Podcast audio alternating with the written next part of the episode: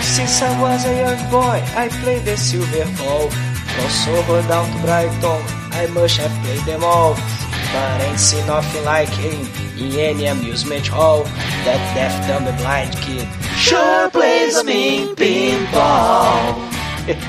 Olá, ouvintes! Nós estamos aqui novamente para gravar o nosso projeto muito querido, que é o Masmorra Listen, né? Aquele projeto onde a gente fala sobre o filme, toca música, conversa, canta, se possível. E para isso eu trouxe aqui, finalmente, né, com uma saudade imensa, os nossos amigos lá do Pod Trash. Trouxe aí o nosso querido Douglas Freak. Tudo bem, Douglas? Tudo ótimo. E enquanto John Lennon disse que eles eram lá mais populares que Jesus Cristo, aí um fã matou ele, né? O Tommy virou Jesus Cristo fake. E Tommy lhes trouxe amor em linguagem de sinais fake. Hell yeah! E também o nosso amigo Almighty. Tudo bem, Almighty? Tudo bem, vamos jogar o pinball do mal. Vamos! e é claro, o nosso colaborador aqui do Masmorro, Marcos Noriega. Marcos? Marcos, can you hear me? Estou ouvindo, mas me deixem aqui brincando com as minhas bolas prateadas, tá? Do you think it's alright, Angélica? Do you think it's alright? Aqui é a Angélica, sua host. E eu tô por aqui na masmorra, mas eu tô free, cara. I am free. I'm free! I'm freedom.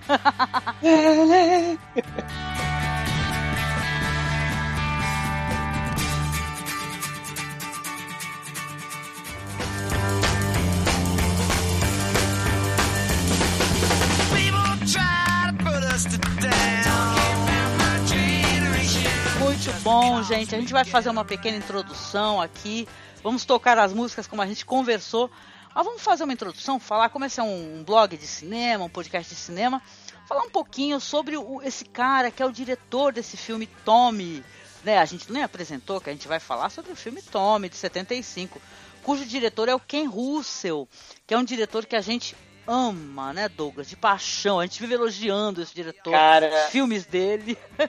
Ken Russell, eu chamo, né? Eu, eu adoro filme esquisito, filme estranho, né? E ele, pra mim, é um dos mestres do cinema bizarro, cara.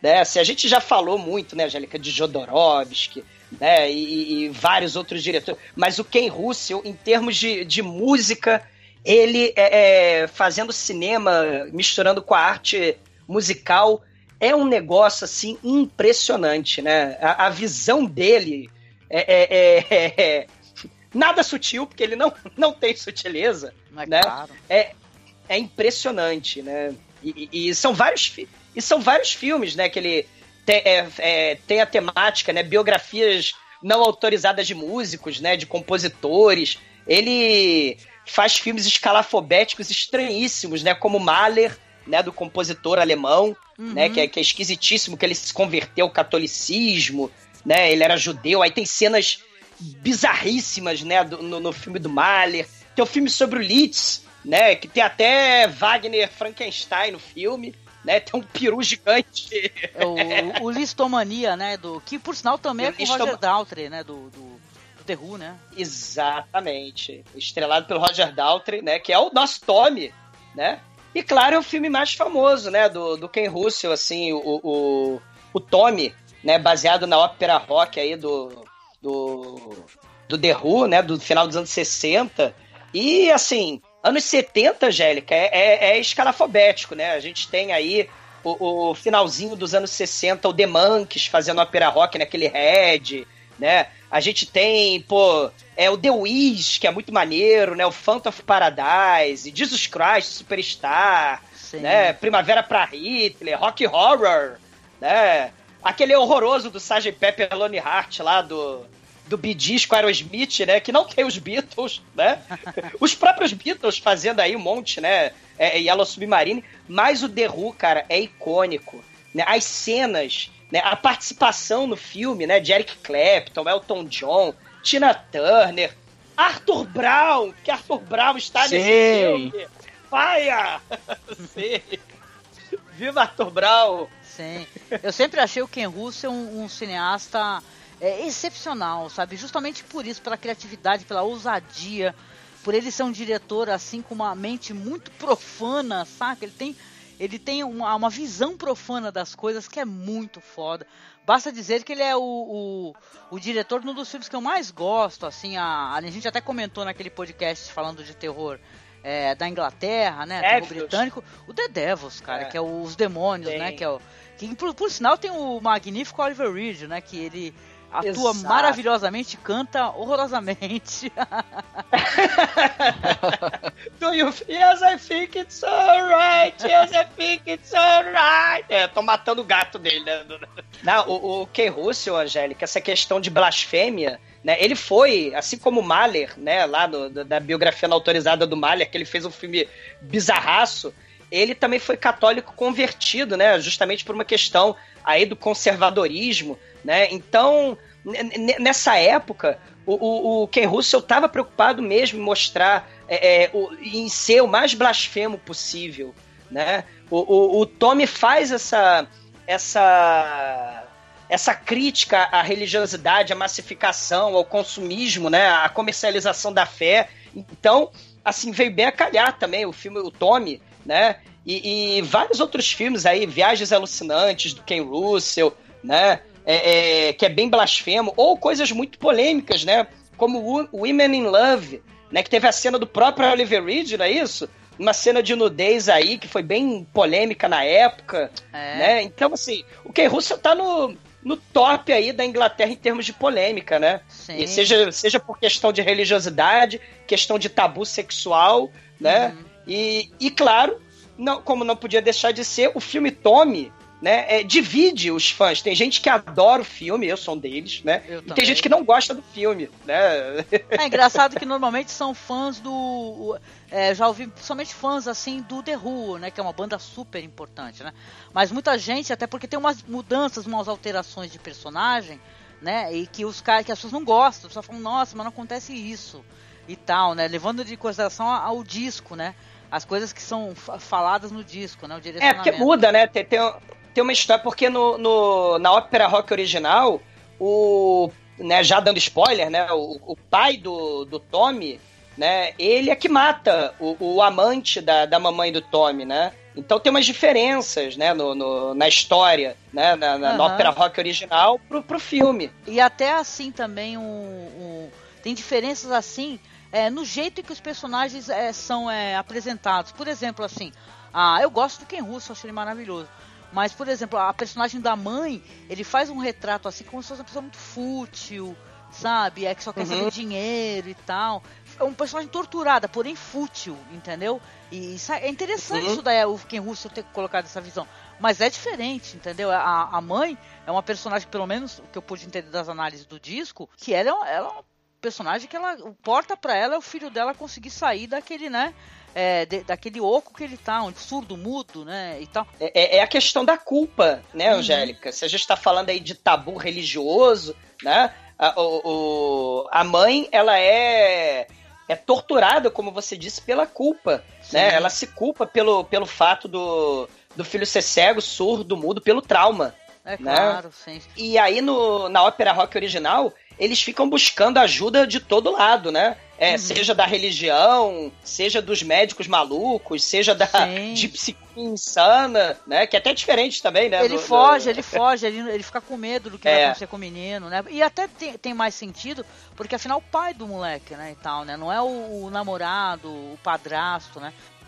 É, não, como vocês falaram, né? Ele é um cara que tem uma carreira muito sólida, ele tem um lado é, profano, iconoclasta, tem sempre muito humor nos filmes dele e um apuro visual muito grande. Mesmo no, nos filmes em que ele teve menos dinheiro, é, tem uma, muita imaginação. Ele é um cara que ele adora trabalhar com, sim, com simbologia, ele usa muitas simbologias visuais, né? É, e no Tommy, é, tem meio isso. É, é, o filme que, que ele fez é, é, é, mais sarcástico, é mais cínico, é mais profano do que o álbum original.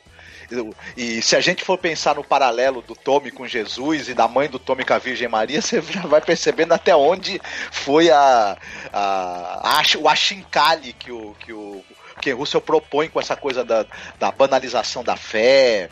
Enfim, o, o que Russell tem uma visão, acho que pra mim, bem mais cínica do que tem no álbum. E mais universal também. Porque é. o, o, o, álbum é mais centrado nessa viagem desse personagem, na viagem interior dele, e o Ken Russell abre isso para um, um comentário social. E, e, relacionado com a época também em que, em que, eles viviam, que o filme foi feito. Você tinha trocentos gurus aparecendo, você tinha essa coisa da, da viagem das drogas, você a tinha. Da guerra, do, do, do, do, comércio, da fé. Então o Ken Russell abre esse, as possibilidades que essa história tem no álbum, ela já mostra, ele, ele amplia isso com o cinismo, com o humor, com a acidez dele e ficou muito, muito bacana, assim. O Tom é um, dos, é um dos, trabalhos mais bacanas do Ken Russell. No momento em que ele ainda estava no auge, que depois ele virou um cineasta meio outsider até por conta dos excessos que tem nas, na obra dele e do, do, do, tom ácido mesmo. Mas mesmo ele como outsider, ele conseguiu fazer coisas muito legais depois, né? Ah, sim. Eu, eu queria perguntar pro, pro Marcos, né, sobre o Salomé Last Dance, né, do, do, do Ken Russell, que tem, assim, é, é, é baseado lá no, no, no na, nos escritos, né, do, do Oscar Wilde, assim, é bem interessante justamente o jogo que ele faz com a, com a religiosidade, né, com a, a, o profano, né, no, nesse filme, por exemplo, que ele, ele usa música, ele gosta muito de misturar música, ele faz uma participação especial, o Ken Russell, no filme, até para misturar realidade e ficção, né, ele vai ser um dos aleijados lá na igreja da Marilyn Monroe, inclusive, né, o Ken Russell, ele gosta de fazer essa, misturar realidade e ficção, lá no Salomé Last Dance, no, no famoso striptease da Salomé, né, a dança do, dos sete véus, ele faz uma, uma brincadeira com tabu sexual, né? Lá com aquela música lá do. né? Que tem lá o, o Rei of the Mountain King, né? É Rei, e... é Hall of the Mountain King. How, Hall, How of the Hall, Mountain é, King, Hall. né? É. É, é, no, Hall of the Mountain King, o, o, o, o Oscar Wilde, né? Um, um, um, homossexual mesmo. E aí você tem a Salomé fazendo striptease, o clímax do filme, né? Que é dentro de um puteiro, né? Ah, lembrando aí da Acid Queen também, né? Dentro do puteiro é, é, é, uma, é, é uma travesti o filme, né? Assim, a Salomé é uma doideira, né? Então, Sim. assim, é, é, uma loucura. A visão do Ken Russell altera totalmente, né? Porque tem gente que não gosta do, do Tommy do Ken Russell, que fala que desvirtuou. Mas o próprio é, é, Salomé Last Dance do, do, do Ken Russell tem a visão própria dele, uhum. né? Melhorou? Não, então, aí no, naquele The Fall of the Louse of Usher também ele faz isso, ele carnavaliza e sexualiza, né, a história. É a característica dele, eu acho que enriquece, não, não desvirtua não, muito pelo contrário. Uhum. O, o Gothic, né, do, do, do que, que, é a história lá da Mary Shelley, aquela noite que ela se inspirou para fazer o Frankenstein. Então é uma, é uma, é uma, é um, uma noite bizarra, né, onde tá ela, o Lord Byron, né, então tem muitos elementos interessantíssimos lá no, no, no Gothic, e a gente vê além do absurdo e dos exageros, da, da, vamos até dizer da, do barroco cafona, né, que o Ken Russell gosta de jogar nos filmes, né? Até no Tommy tem uma cena da realeza no filme, né, que ele adora botar, né, aquele kit uhum. bizarro, né? Então tem a cena do feijão, né, com a, com a rainha comendo feijão, né, no, no, no Tommy, né? É espetacular. Né? A gente vê isso no Gothic, vê isso no Listomania, né? É, é, é, vê isso no Mahler, né? Tem, tem uma série de, de, de loucuras góticas, barrocas, cafonas, né? E, e, cara, é Ken Russell, gente, não tem jeito. É a interpretação dele, né? A gente tá vendo o Tommy, que é a criação né, do Pete Townsend, do The Who, mas pela lente, pelo prisma do, do, do Ken Russell, não tem como, né? E é legal assim porque eu andei assistindo uns documentários que estão até no YouTube, viu? Tem coisa que tá no YouTube, tem um documentário que saiu é muito legal que é chamado The Amazing Journey, sabe? Que fala sobre toda a carreira do The Who e tem um momento que eles falam também sobre o Tommy, né? E é muito legal que quando você parar para pensar que os caras, né, aliás, o cara, né, o Pete Townsend, ele, ele fez essa, essa reflexão assim do pós-guerra, entendeu?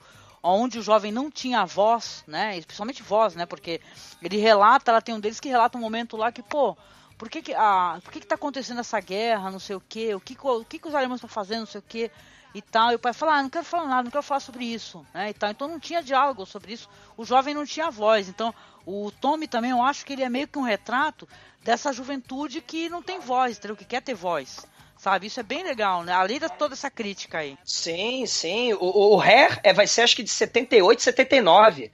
O Hair, né, o musical famoso da paz, né, contra a guerra do Vietnã, né? E, e, e, o Tommy é de 75, não é isso? Então, assim, ele, ele traz vários elementos aí, né, dessa época aí das seitas do Jim Jones, né, da, da, da, da questão lá da, da Sharon Tate, né, com a família Manson, o perigo, né, que você tem numa sociedade que transforma em espetáculo, sei lá, assassinos seriais, né, e também a, a questão da comercialização da fé, tudo vira espetáculo.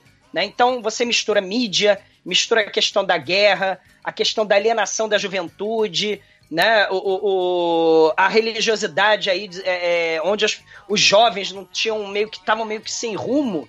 Né? Então o Tommy ele tem muita coisa interessante, a voz interior do jovem, né? que, que acaba se isolando. Não, e até as brigas, né? Porque tem um momento do filme que ele vai se dedicar a mostrar essa questão da, das lutas de, de gangue, né, rock e tal. E, e, eles viveram isso daí, né, os mods versus os roqueiros, entendeu? Que os mods eram os modernistas, né, e tal, que eram tipo uns dandies, né, da Inglaterra, que uhum. se gastavam uma fortuna com, com roupas e tal. Então é muito legal, porque isso, tudo isso é colocado, assim, no filme, inclusive, né. A gente tava conversando, né, o Mighty Off, que você achou o filme que é um filme que acontece muita coisa. Ele parece que é até um filme. Ele não é um filme longo, né? E tal. A metragem dele não é muito grande. Mas acontece tanta coisa que você é, tem até a sensação, você sai até desgastado de certa maneira, né? Eu lembro que você tava comentando. É, é a jornada que eles falam lá na música, que vai acontecendo tanta coisa que realmente esse filme, ele. toda essa loucura. Ele acaba mexendo um pouco com a sua cabeça, assim, você viaja em algumas coisas que mostram. Em algumas não, em coisa pra caralho ali que, que tem ali, que você viaja.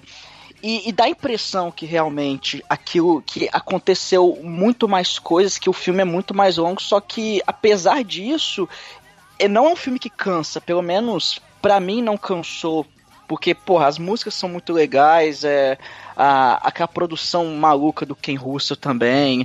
E, e até essa questão que você estava falando de é, desvirtuar a obra original, não é a primeira vez também que, que alguém fala fala disso, por exemplo, o, o próprio Stephen King lá com o, o filme do Iluminado, né? Talvez é, é um dos exemplos é. que a gente lembra mais, que, ah, que filme bosta, não tem nada a ver com o meu livro, deixa eu lá fazer um, um filme que fiel, sabe?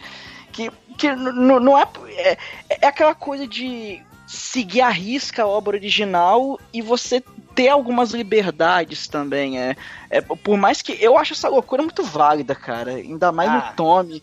É por causa que, se você reparar, as músicas até elas são um pouco mais. É, não épicas, mas elas são um, um pouco mais.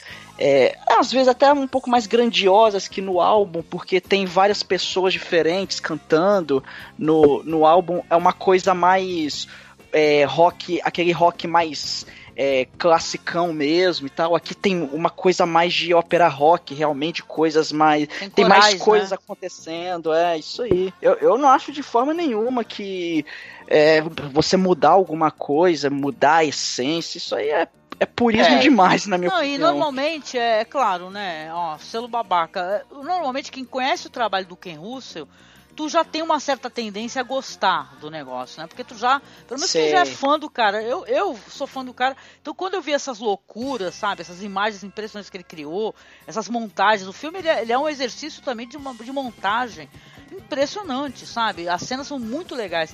Então você embarca na, nessa loucura que tu fica. Eu fiquei aqui muito absorta né? Porque o, o Tom ele não tem nem os diálogos mesmo, você só tem as músicas. É uma atrás da outra, Isso. uma atrás da outra, uma atrás da outra. Isso é muito, né? É, eu acho que é muito dinâmico. Entendeu? Você fica, né, imerso.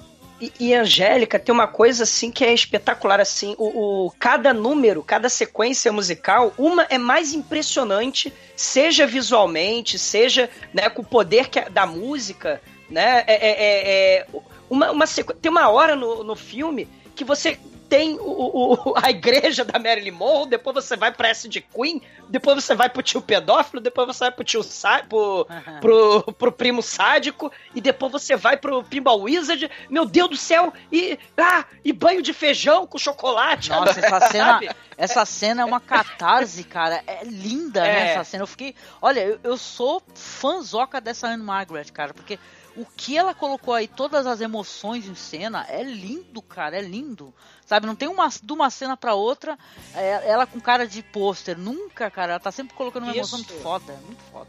Eu vou dizer que ela rouba o filme. Eu vou rouba. dizer que ela, ela, é assim, ela, foi, ela foi nomeada a Oscar, né? Tomando banho de chocolate com feijão e tudo, né? Hum. E, e, e eu vou dizer que isso que o Almighty falou é verdade, né? Essa questão, ah, você vai alterar a obra. O próprio Altered States, o Viagem Alucinante, né? O, o autor do romance lá, né? Ele escreveu o roteiro com o Ken Russell, só que, claro, né? O Ken Russell não brigou com o Pete Townsend, né? O Ken Russell brigou também com o roteirista do... com o, o autor do romance do Altered States, do Viagem Alucinante, né? Então, assim, é, é, é a visão do cara, né? É, é, é o, o, o Ken Russell tem isso de, de, de, de ser inesquecível, né? E, e, quando mistura ele com música, ele é imbatível. Porque tem um filme né, de, de, de 87 que é o um filme sobre ópera, né? Que é o Aria, né? É, que, assim, você tem o Robert Altman, que faz um segmento de ópera, tem o Godard, tem o Nicolas Roeg, né? Cada diretor assim, megalovax foda, vai fazer uma sequência de ópera né, uma área, né, para o filme área. E, e, claro, o Ken Russell faz aquela do Nesundorma, né? Como é que é? é né? Do, do, do Nesundorma, que, cara, é uma é, assim, é um troço surreal, galera. Ninguém, nenhum dos diretores lá, que são diretores fodas, espetaculares, ninguém fez uma experiência de quase morte, né? Uhum. Onde você tem uma alucinação é, é, é, e, e, o clímax da música é aquela máquina de fazer ping, né? Da, da, dos batimentos cardíacos da moça que sofreu um acidente de carro. Então ela tá tendo uma alucinação e, e o médico dela é tipo um rei é, é da, da, época medieval. Cara, é, é espetacular o cineasta ele, ele propõe uma viagem, né, cara? Tu vai ter que, que sabe, embarcar na, no, nas loucuras de outra pessoa que tem uma outra visão, né? E é muito curioso. O Marcos também estava mencionando, é, para mim, pelo menos durante a semana, aí, que também gosta muito do filme do Ken Russell chamado A Prostituta. Esse daí tu assistiu, Douglas? O, a Prostituta do Ken Russell? Assisti, assisti. E assim, ele, ó, o Women in Love, né? Essa, essas questões é, é um dos primeiros filmes dele, não é? A Prostituta? Que, não, que na ele, verdade não, é um dos últimos. É, é um dos exatamente, últimos. é um dos últimos. A Prostituta é já é, um dos é últimos. de... É de 91. Ah, é, ah tá. Porque o, o, ele fez o do Valentino. Ele costuma fazer um, um, a questão da tanto da temática religiosa quanto da temática sexual, em termos de tabu, né? Ele, ele pega muito dessas questões, né? E, e, um dos primeiros filmes dele é que eu confundi. Um dos primeiros filmes dele é o do, é o do do Valentino, do Rodolfo Valentino, né? Que ele, que ele fez também. Né? Então tem, tem a prostituta, tem o Rodolfo Valentino, tem o Mahler, que tem uma questão complicadíssima também, né? Sobre é, é, o sexo e a religião, a morte de um filho, né? É, é, assim, tudo que é tabu, ele, ele vai pegar, né? Da, da, o, o Ken Russell. Ah, é um, é um filme dele que eu gosto também bastante. E tem outra grande atuação de uma atriz que é da Teresa Russell, né? E tem todo esse tom dele brincalhão, jocoso, satírico, mas para falar de coisas sérias, né? De, de, botar o dedo na ferida de tabus e hipocrisias aí da sociedade. Vale muito a pena ver. É um filme meio difícil de encontrar, né? Mas. O, o Mahler, né, que também tem, cara, tem a cena de, de assim, misturando iconografia judaica com nazista e cristã católica, né? Tem o, o, o quem faz papel título é o pai do Tommy, é o Capitão Walker, né? Então, assim, ele, ele gosta muito de utilizar esses atores, né? Ele, ele embarca, os atores têm que embarcar na jornada é, é, é, é quem Jesus trabalhou bastante com, com o Ken Russell, né? Inclusive. Exatamente. Não, é verdade, porque até, o, até no IMDB do Robert Powell, né, que é o nome dele, Robert Powell, o cara que faz o ator que faz o pai do Tommy, tá a foto de Jesus, malandro. Tá MDB do cara, foto de Jesus, já que Jesus Nazaré é famoso. é, não, e, e, essas questões sexuais, né? Ele fez o, o, o filme lá do, do Tchaikovsky, do Liszt, do Mahler, né? Do, do, do The Who, né? Então, assim, e claro, o ícone é Valentino, né? Então, assim, é, é, tabu, é tabus com ele mesmo né? Assim, o Ken Russell é, é impressionante. né? Tanto seja pro lado religioso, pro lado pseudocientífico barra licérgico, né, do, do, Viagens Alucinantes, né, escritores famosos, uma, né, poetas famosos e uhum. trágicos, né, Mary Shelley, Oscar Wilde, Wilde, né, meu inglês não é muito bom, mas desse pra lá, mas é, Ken Russell, ele é kit mas é muito culto, cara. Isso é muito foda. Eu acho isso uma barata. Ele... É, não, ele, ele, vai, ele trata de. Exatamente, ele, ele trata de assuntos de alta cultura musical, por exemplo, né? Música clássica, literatura clássica. E ele dá esse tom psicodélico, é, satírico, maluco, carnavalesco. É, enfim, ele tem um pé no kit, no, no mau gosto. Enfim, ele, ele é, e é um diretor que, se, que infelizmente pouco se fala, né? Parece que é, não é muito lembrado.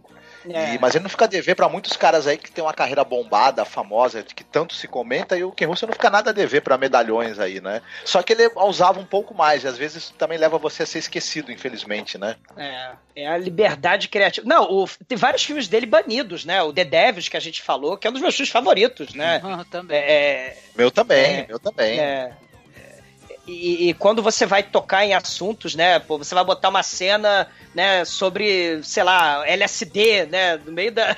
Era, era mais discreto, né? No, na ópera rock original. Né, você bota lá a, a, a Tina Turner insana se transformando numa uma donzela de ferro de LSD do mal. Nossa, né? essa cena então, é assim, linda, é, caraca exagero não define, né? Então, assim, é, ele, ele vai. Eu acho que ela pegou. Né? Ela pegou o dinheiro que ela ganhou vendendo as drogas dela nesse filme e depois montou a cúpula do trovão, né? Tem, tem uma impressão. Ela fala que quando convidaram ela, né, e ela viu que o papel era de uma prostituta, né? Ela falou: "Não, o que, que é isso, prostituta?". Mas aí explicaram para ela o tom meio jocoso, né, da cena e tal, da crítica. Uhum. Ela falou: "Ah, beleza, então vamos lá, cara". Ah, a Tina e ela é rouba é o filme também, né? A cena, ah, a cena dela é uma das melhores cenas do filme, cara. É muito legal. Eu queria só mencionar aqui antes da gente começar que assim, o, o Tommy também teve uma montagem teatral, tá? Que ela passou na. na acho que na Broadway e tal. Por sinal, é. é tá aqui, ó. Teve, teve uma montagem na Broadway e tal. Em vários locais assim, no mundo foi feita essa montagem que é produzida pelo Sir George Martin, né? Não é o George Martin lá do Game of Thrones, tá? Mas é o.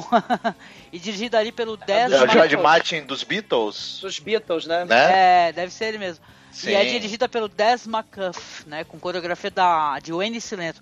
Cara, eu tava dando uma olhada na montagem, a montagem teatral é linda também. Se vocês procurarem documentários ou cenas de Tommy na Broadway, vocês vão ver que é de encher a vista e os ouvidos também, porque são muito legais as interpretações, né?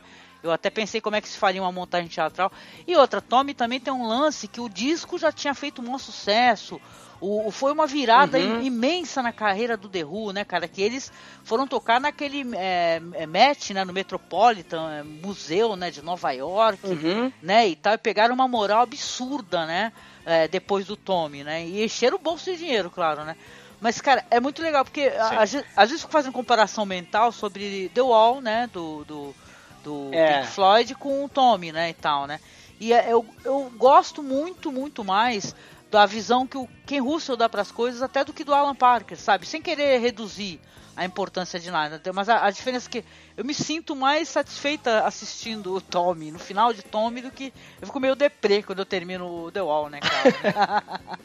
eu, eu acho uma mistura. Assim, o, o Tommy. Porque o Tommy até tá no meio, né? Se a gente pegar o Red que é do The Monkeys, que é aquela maluquice, e tem aquela coisa da mídia, né, que eles ficam passeando pelos canais de televisão e também tem drogas para todo lado, e o Alan Parker, né, o Pink Floyd, o sombrio, né, do, é comecinho dos anos 80, né, o, o, o, o The Wash, que é 81, né, por aí, né, é. e, e, e, o, o Tommy tá, assim, tá no meio da década seminal, né, pra ópera rock, né, que são os anos 70, né? Então, assim, você tem o, o The Monkeys, né? E Beatles também, com aquela, né? Que vem com aquela psicodelia toda, né? E depois tem o, o Yellow Submarine e tal. Mas o, o Tommy tá ali no meio e depois vem o sombrio, né? O sombrio e, e, anos, anos 80, né? E pessimista, né? Japunk, né? Tem, tem umas.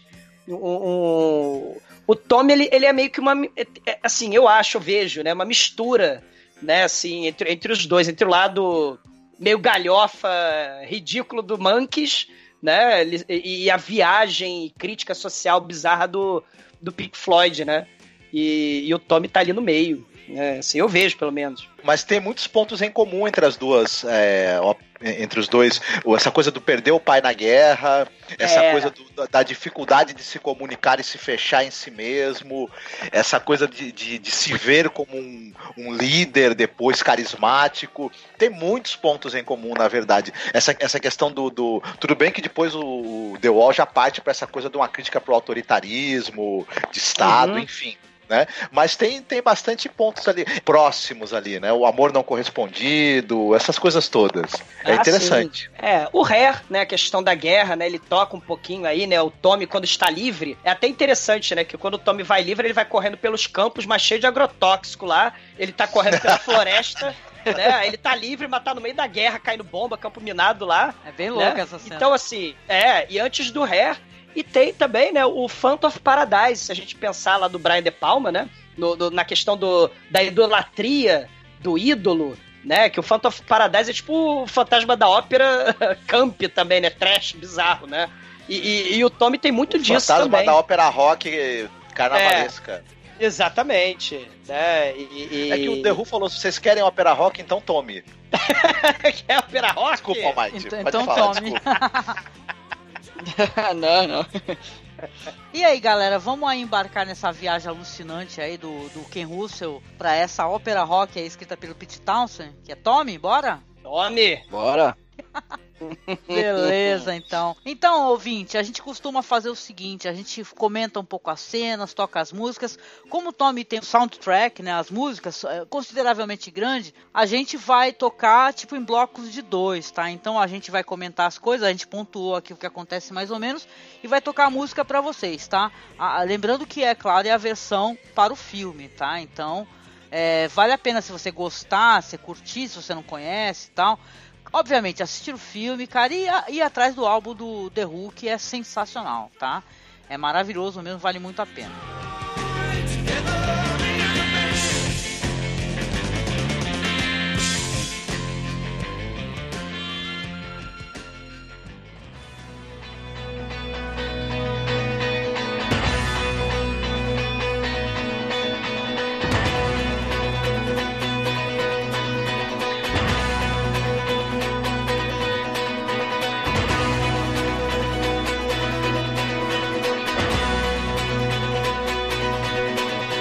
Mas vamos lá comentar um pouquinho sobre as cenas aí. Tommy, é uma história desse cara que ele vai sofrer um trauma, né? E como é que surgiu esse trauma?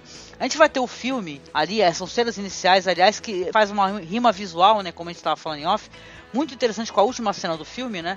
Onde está um homem, né? A sombra de um homem no alto de uma montanha e um sol está se pondo. Aí você vê que ele está acompanhado, uma mulher muito bonita, né? Que é essa atriz, que é a Anne Margaret, né? estão fazendo ali o, o que o Douglas chama de o piquenique mais gelado do mundo, né? E tal, né? Então, um puta Nossa senhora! é, é, é, um, no, é Inglaterra, né? O lugar bucólico é o alto das montanhas, um frio desgraçado. E depois eles vão conceber o Tommy né? Se é que vocês me entendem, na cachoeira mega gelada, meu Deus do céu. Pois cara. é, cara, esse cara é o herói, né, meu? É um herói de guerra não à toa, né, Angélica? Não, não é à toa, cara. Esse daí é. Mas assim, aí vai ter essa cena aí onde ele vai. Ele tá com a, com a, com a esposa dele, né? Você entende ali que é a mulher dele. E ele vai sim, vai. O Tommy será concebido. E aí você vê que logo após, né, já estão eles assim, aliás é uma cena eu muito bonita, que é numa sala avermelhada, né, que parece até uma coisa meio teatral, é muito bonito isso daí, né, uma sala vermelha uhum. com os móveis cobertos, e eles estão dançando, e o homem, ele vai receber uma chamada, né, você vê que existe uma tensão ali, e caras, é, ele vai ser é, chamado então para a guerra, né? Porque já aí sim vocês vão ter visões dele fora do edifício, com tudo pegando fogo e tal, ou seja, a guerra já está acontecendo e ele na verdade já é um período do tempo, houve um salto no tempo, aonde ele já é, é tipo assim, uma folga dele, né? Ele devia estar tá tipo assim, ah, você tá de folga e tal, e você vai lá ficar com a tua esposa e, e, lá se vai o nosso querido Jesus de Nazaré pra guerra, né? Porque é o ator que faz o Jesus de Nazaré, né? Então pra guerra uhum. vai ficar a Nora, né? A, a, personagem Nora sozinha, cara. Então. E, e lembrando que no, no, original é na Primeira Guerra Mundial, né? mas uhum. o filme, o Ken Russell traz pra Segunda Guerra. Sim. Né? É, né? Não, e tem umas paradas, gente, que a gente tem que pontuar porque é muito legal. Quando eles estão na cidade, ele vai lá para pegar o trem, passa um monte de tipo aquelas é, aquelas performances lá, coristas, vedetes, é. corista isso, tudo com máscara de, de gás, sei lá.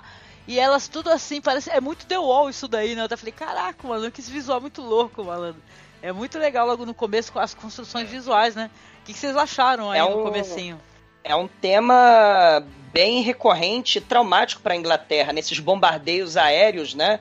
Da, da, desde a época lá da Segunda Guerra Mundial, os escombros, né? O, o esse, esse, esse, tipo de imagem é, é muito, né? dos escombros da guerra, né? É, é, bem marcante, traumático. Se a gente está falando do Tommy, o filme é sobre traumas, né? O, o, filme, ele, ele é sobre traumas, principalmente o trauma interior, psicológico aí do moleque, né? Do Tommy. Mas a própria Inglaterra aí, né? Ela tem essa, essa, esse trauma, né? As, as, as casas desmoronando, tudo pegando fogo, né? A, Londres foi destruída e arrasada na Segunda Guerra Mundial, né? Como toda a Europa, né? Foi na guerra, né? É, esse sentimento até anti-guerra poderia ser também por causa do. Né, de, é, isso é um pouco depois do destoque, né? Que toda aquela questão da contracultura também, que, uhum. que provavelmente foi, teve muita influência aí também, né? Exato. É legal, né? A gente vai, vai ver algumas cenas dele no avião, né? E tal, ele no avião, um avião que a gente vai é, ver que o cara sofreu um acidente. E tem uma parada legal, porque ela fica sozinha na cidade. E, bicho, ela vai se esconder numa cama que tem umas grades, cara. Vocês viram que loucura essa porra aí, cara? É. Entendeu? Sim. Por quê, cara? Por quê? Pra que essas grades, mano? Eu fiquei assim, pensando, caralho, pra que essa merda, cara? Né? Porque é, é pra proteger de destroço, mas caraca, se caiu uma bomba ali, fudeu do mesmo jeito, mano.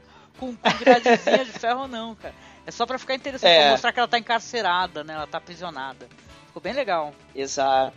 Na cena. Porque ela tá ou que ela tá meio que insegura, né? Que ela tá tentando achar um lugar para se proteger, porque o marido tá fora, foi pra guerra e, e ela fica naquela aflição, pô, será que ele vai voltar vivo? E uhum. é, o que, que vai ser de mim? Talvez seja por causa dessa insegurança também. Né? Uma, uma coisa interessante, o vidro da, da, da janela do avião tá todo quebrado e destruído, né? Ele tá em close na cena, morrendo, né? O avião tá caindo, ele tá todo com a cara arrebentada. E aí, do lado dessa cama com grade, caiu o porta-retrato dele. Sim. E aí a, a, foto dele tá com a cara toda destruída também por causa do vidro. O vidro do porta-retrato se quebrou Sim. também. Então Ken Russell é um cara muito foda, É, gente. nossa, não, o filme é cheio de rimas visuais e tal, muito legais. Porque vai ter ela numa fábrica trabalhando, cara. E ela tá pegando umas munições que parecem bolas de pinball, cara. Isso é muito genial. Bilha. sei, sei. É bilha, né? Bilha para fazer míssil, bilha para fazer bomba, para fazer, né? Aquela. E, e, isso é uma coisa interessante também, porque as mulheres, do, enquanto os homens iam lutar na, na guerra, né, como soldado, as mulheres é que tomavam conta lá da, da, do, das fábricas, Tem um do puta trabalho. livro sobre isso daí, que eu tava até com ele emprestado do Marcos, né, Marcos? É, sobre as mulheres na, na guerra, cara. Entendeu? Porque isso daí acabou revolucionando, inclusive, a questão da mulher e o mercado de trabalho. Porque como elas ficaram trabalhando, entendeu? Enquanto os homens estavam na guerra e tal, muitas não queriam mais voltar para aquele né, status quo de tá, de dona de casa e tal. Queriam trabalhar, ser independente e tudo. É bem interessante. Uhum. Sim o Ken Russell gosta dessas rimas visuais, aí você tem essa coisa do, do. na primeira cena que o pai do, do Tommy aparece do sol. Depois você tem essa coisa do círculo prateado, que são as, as, as bolas de pinball. Você tem essa coisa da, da, do, do, da luz arredondada da explosão. Enfim, né, esse tema aí do, do, do, e, e do espelho, né? Espelho redondo espelho redondo, e, e, isso tudo como um símbolo de, de incomunicabilidade das coisas que você não tem como controlar na sua vida, né? E que vai te oprimindo. É uma coisa muito interessante. É a redoma na qual você está preso de alguma maneira e que vai é, te levar para um, pra onde você não tem controle. Isso é muito interessante, muito bonito e, e a montagem de, dessas primeiras cenas é alucinante. Assim, é muito bem ah, sacada. Com certeza. Estabelece uma série de de, de, de, coisas que o filme vai, vai, vai vão, vão, vão aparecer durante o filme todo, né?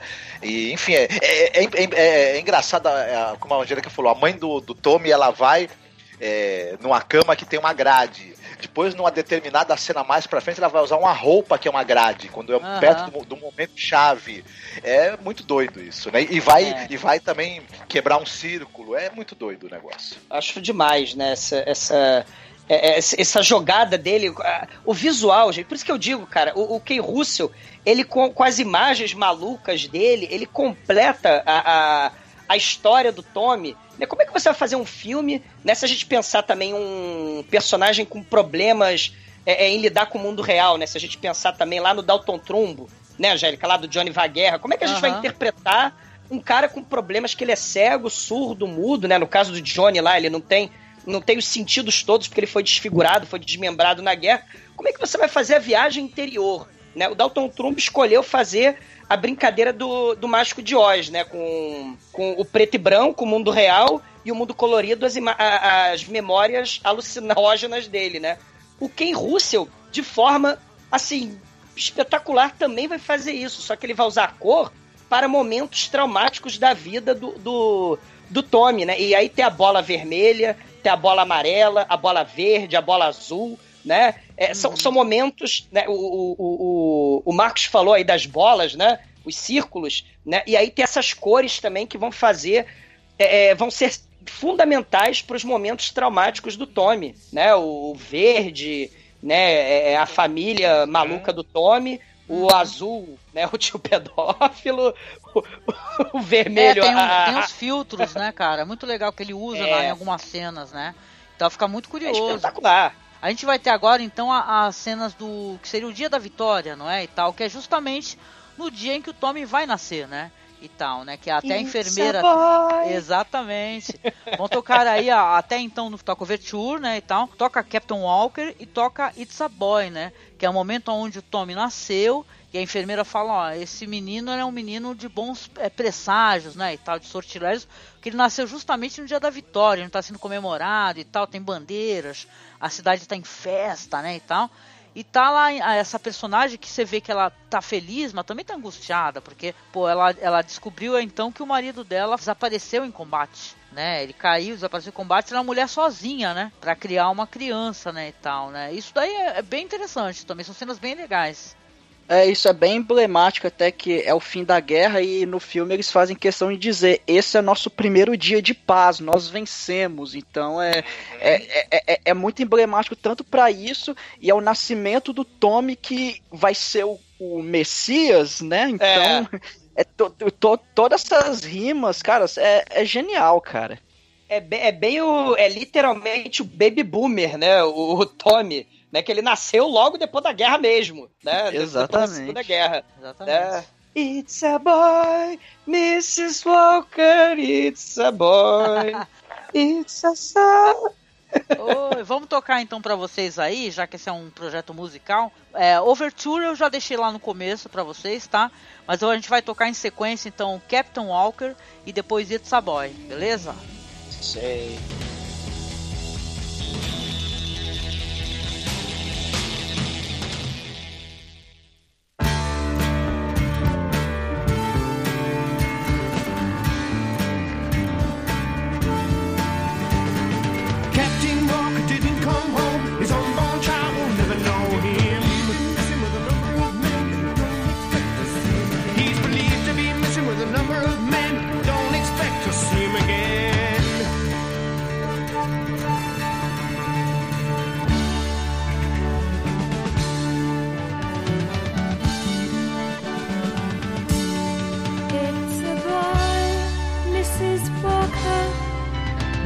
Boy.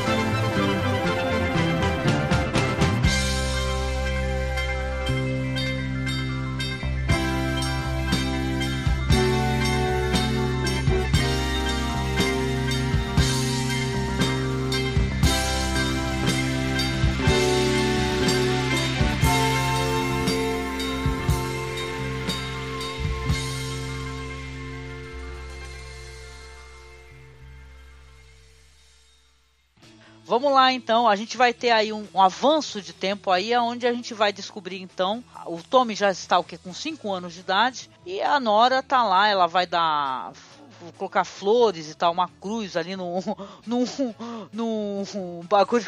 Adorei a representatividade do, do, do negócio de guerra É lá, um que é uma piru bomba. alado, né? Não, e parece é um uma peru bomba, alado. né, cara? Aquela porra lá, né? É totalmente Uhum. fálico, né? O diretor faz essa brincadeira com. a- ela tá colocando flores lá e cruzes pros soldados mortos, né? E tá sozinha. E tá sozinha, uma mulher sozinha e tal. E vai ter então a, a- a- uma coisa bem é, bizarra, interessante, engraçada. As, as coreografias são legais de dança e tal. Que vai ter então um acampamento, né? Onde ela vai levar o Tommy né, para curtir e tal ali no meio da, da, da galera e tal. E é o acampamento mais bizonho do mundo. Vai ser apresentado o personagem do Oliver Reed, né? Que é o Frank, né? Que é o. que é o. É, será é o então amante acampamento, dela. é o acampamento dos cracudos, né, Angé? Que é todo mundo aí pula freneticamente. Tá todo mundo chapado naquele acampamento, cara. É muito esquisito mesmo, né? E a, a Nora vai ter aquele flerte todo com o personagem do Oliver Reed, né? Que, que aliás, o Oliver Reed, ele tá cantando, não digo, mas caramba, como sempre atuando bem. Porque o personagem dele é sarrudo, é brincalhão, né? Ele tem aquela. Ele faz caras e caretas. Você vai ver o Oliver Reed, que é um ator assim de filmes clássicos, maravilhosos, de terror, inclusive, né? E de filmes sérios, dramáticos. Você vai ver ele, sabe, com a corda toda, entendeu? É impressionante o Oliver Reed nessas cenas aí com a Anne Margaret também, né? Aí ele até fala, e vai ser uma, mais um link pra algo que vai acontecer mais pra frente. O Tommy vai fala assim que ele quer, ele- poxa, gostei tanto do acampamento que eu quero um dia poder ter um acampamento onde vai estar todo mundo de férias sempre, né? Então já vai fazer aquele link com algo que vai acontecer mais pra frente também, muito legal. É, o tio Frank, né? Ele vai virar o tiozão, né? O tio Sukita Frank. Ele é um aproveitador, ele é aquele cara carismático, ele leva todo mundo no papo, né? A musiquinha dele, que aliás essa música é, foi feita pro filme, né? Uma das quatro, cinco músicas que foi feita pro musica, pro, pra ópera rock do filme do Ken Russell, né? Que essa aí não tava no, no o- o- a musiquinha do acampamento, né? A musiquinha da colônia de férias. E que é a musiquinha mais engraçadinha. Essa daí é Bernie's Holidays Camp. Isso, que o, o tio Frank, né, faz até um concurso de pernas torneadas, né?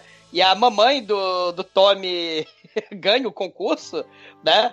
E, e o Tommy, aí ele ainda é uma criancinha adorável, né? Ele tá sem traumas ainda, ainda que o, o pai dele tenha sido dado como morto, né?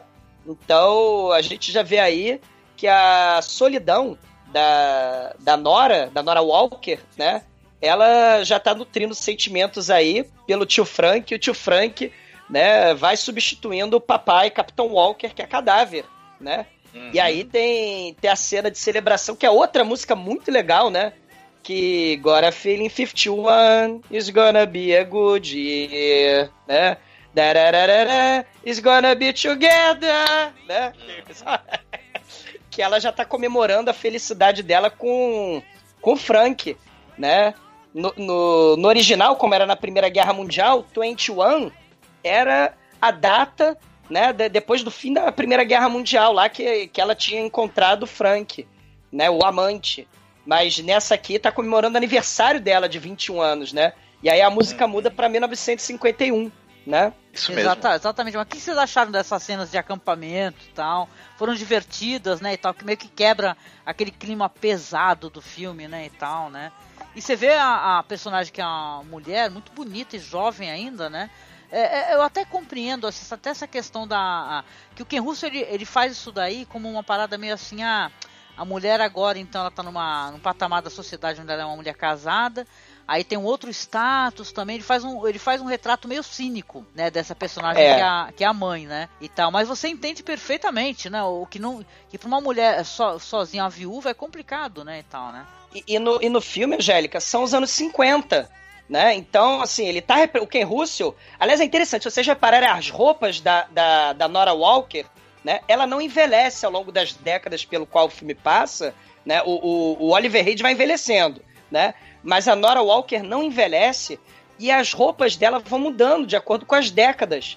Né? Então a gente tem aí nesse pedacinho aí, 51 is gonna be a good year, né? É, você vê aí que são os anos 50. Né? A mulher ela tem que ser aquela dona de casa, aquela coisa toda né? da mulher perfeita, né? Então a, é, a, a vestimenta dela traduz isso. né? Depois você vai ver os outros estilos de roupa dela mudando ao longo da- do filme, né? É legal essa coisa da passagem do tempo através do figurino. Bem, bem bacana isso. E ele faz. Esse personagem da mãe faz muito isso. É interessante. É, é, as roupas coloridas, divertidas, alegres, né? Sim. O figurino dela também transmite o que ela tá sentindo. Nesse momento, a roupa é colorida, alegre. É, além de ser essa coisa da dona de casa dos anos 50 e tudo, ela tá no momento em que ela tá é, prevendo que ela pode ser feliz, que as coisas vão dar certo, ela tá num Sim. um novo amor. Então, né? Que ela vai se encaixar no que é, do que é, é, é socialmente aceitável, né? Você tem um marido bonitão, jovem, né, e tal, você não tá criando sozinho um filho. Porque as mulheres ainda eram mal vistas, né, quando elas estavam é, sozinhas, né? Mais solteiras, é. É, tipo assim, É. uma mãe solo, Mas- né, que o pessoal chama hoje em dia, né? A gente aboliu essa expressão. Isso. Mais um tabu, né, que o Ken Russell tá falando aí né, dessa época. E, e o bacana é que nessa música aí, it's gonna be a good year, né? Ela fala assim, eu vou me casar e tudo vai se arranjar, né? Vai e ela tudo tá arranjar, vendo- só que não. É, é. Ela tá falando isso olhando pro espelho, né? Isso, o espelho tem. O espelho é de suma importância para a história. Eu acho muito legal. Que quando vai ocorrer a violência, né? Porque aí o, o- o Frank ele vai para casa dela, eles já são um casal mesmo, né? E você vê até. O engraçado personagem, esse personagem Frank, né? No, no filme, interpretado pelo Oliver Reed, que é fácil a gente desgostar dele sob, sob uma primeira análise, né? Mas você vê que ele realmente ele tenta, né? De uma maneira tosca, de uma maneira errada depois mais pra frente de uma maneira gananciosa, inclusive se aproveitando disso, mas ele fica tentando é, é, fazer com que aquele casamento dê certo, de certa maneira, né? Porque vai ter essa violência, que é aí que o pessoal meio, meio que fica chateado, que é o, o, o Frank tá na casa, tá um menino, foi dormir, e estão os dois e vai voltar para casa, a história, né? É que a porta está aberta e vai entrar o pai, né? Que realmente ele não morreu na guerra, ele volta para casa. Só que aí, o, ele, no caso, na história mesmo original, o pai que mata o, o amante, né? E tal. Só que aí o- no, filme o, o Ken Russo ele inverteu, né? Ele fez que o, o amante matasse o pai. Só que quando eles percebem a mãe, percebe principalmente que o menino tá lá presente, ela fala pra ele, você não olhe, não olhe para nada disso. E ele, só que ele olha tudo pelo espelho.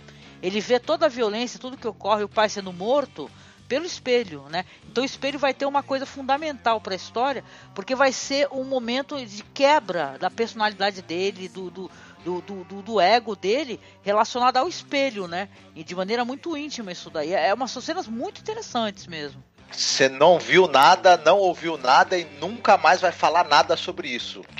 E aí ele Isso aí. levou o pé da letra, o menino, né? É um trauma. é que ele fica sempre, ele fica todo catatônico, até a cena da quebra do espelho, que é a liberdade do Tommy, que isso é bem mais pra frente do filme, ele sempre fica com aquele olhar catatônico, sem vida, olhando pro nada, com um cara assim, sem expressão. É, e- tem até depois as, as cenas seguintes é eles no parque de diversões e, o- e- e o- todo mundo se divertindo e o moleque assim é, ele, ele não move um músculo da cara porque ele, ele ficou completamente apático por causa disso. Fechado em si mesmo, como se fosse um Exatamente. nível extremo de autismo, por exemplo, né? Exatamente, exatamente. O pessoal faz umas leituras do personagem, até que são leituras que. é, até elas podem passar como leituras preconceituosas, porque às vezes a gente usa expressões que nos, no- nos mostra assim, não, não sei se- nem se dizer um preconceito, mas um- uma falta de conhecimento, né? Tem gente que fala que o personagem é burro, retardado. Ele não é nada disso, ele é um personagem em choque, né? É trancado dentro Exato, de si mesmo. sim. Entendeu? Não tem nada de retardo nele, nem de nada disso, e sim um, um choque tremendo, como se fosse um. como se ele mesmo, o menino, ele fosse um, um, um cara que sobreviveu a uma guerra particular dele. Ali naquele momento, ele voltou daquela guerra que foi ver aquele. Aquela cena de violência terrível, né? Como a gente comentou e a gente falou sobre as músicas, então vai tocar pra vocês agora. Então a música que a gente estava falando sobre esse acontecimento lá no que é um campo, né? O campo é Burns Holiday Camp e vai tocar 1951, que eu não vou falar inglês, meu inglês é muito ruim também. Como é que é? What About the Boy? What about the boy? What about the boy? Do you think it's alright? fazer vucu-vucu na frente do Tommy depois da morte do papai, né? Aí o papai vai chegar e vai, né? Vai, vai acontecer o terror, né? Vai traumatizar o moleque.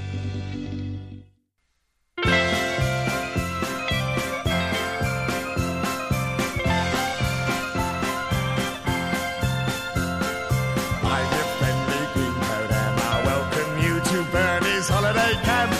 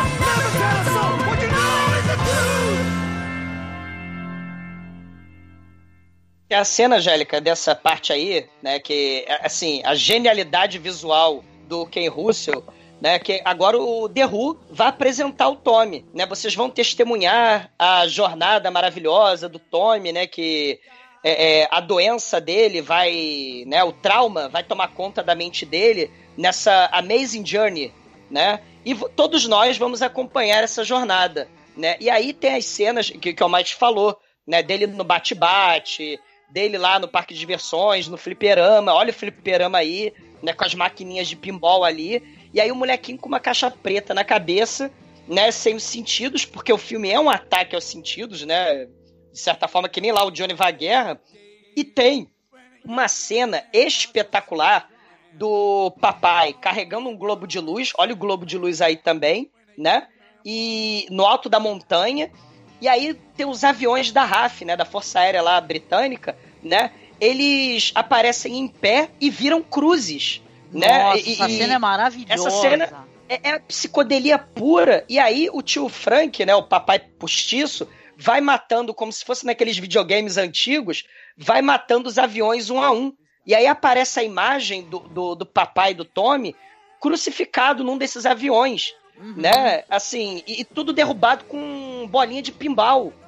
Né? As cruzes viram túmulos. Então, assim, a mente do moleque tá um turbilhão, mas ele tá catatônico externamente. Mas internamente, ele tá um turbilhão. Tanto que você tem uma cena lá que ele tá nos espelhos, o molequinho, né? O, o Tommy Menininho. Ele tá lá frenético, dançando, pulando e tal. Mas aí, na frente dos espelhos, né? Olha os espelhos aí. E aí, quando chega o papai e a mamãe, né? a a- o papai postiço, né?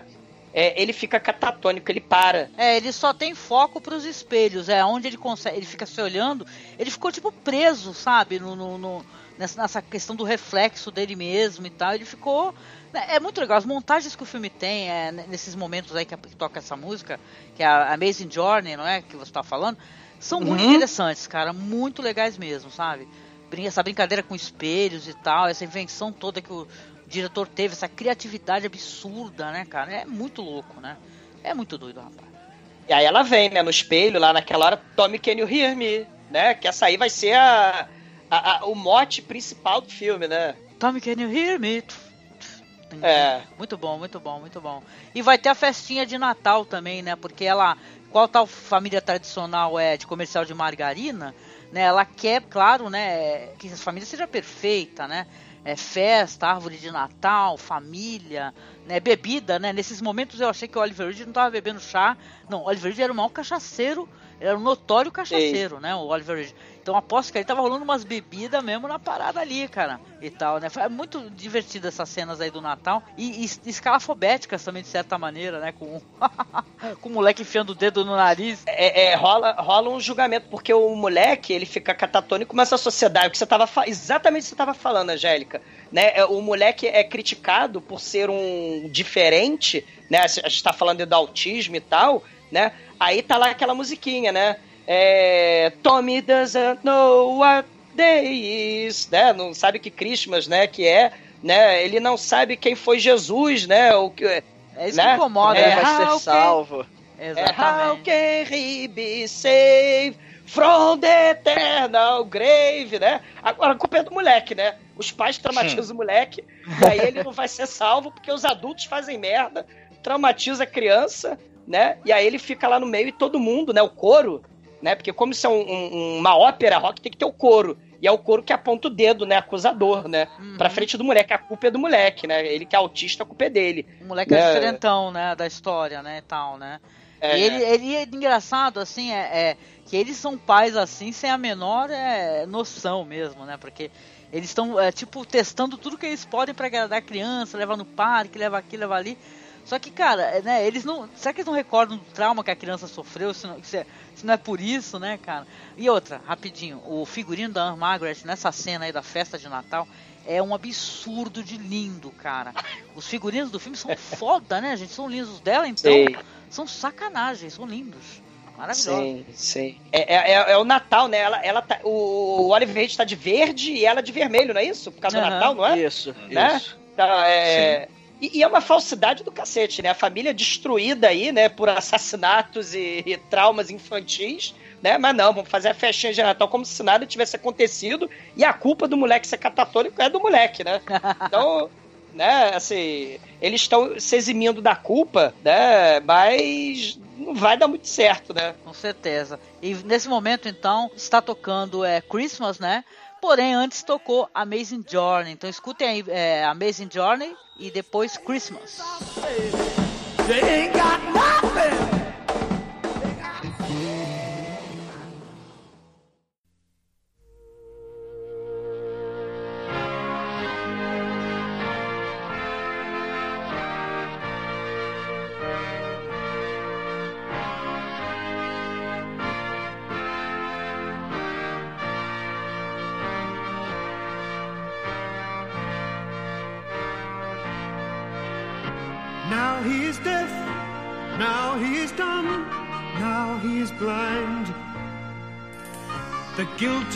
Safe, but always accused by his empty eyes.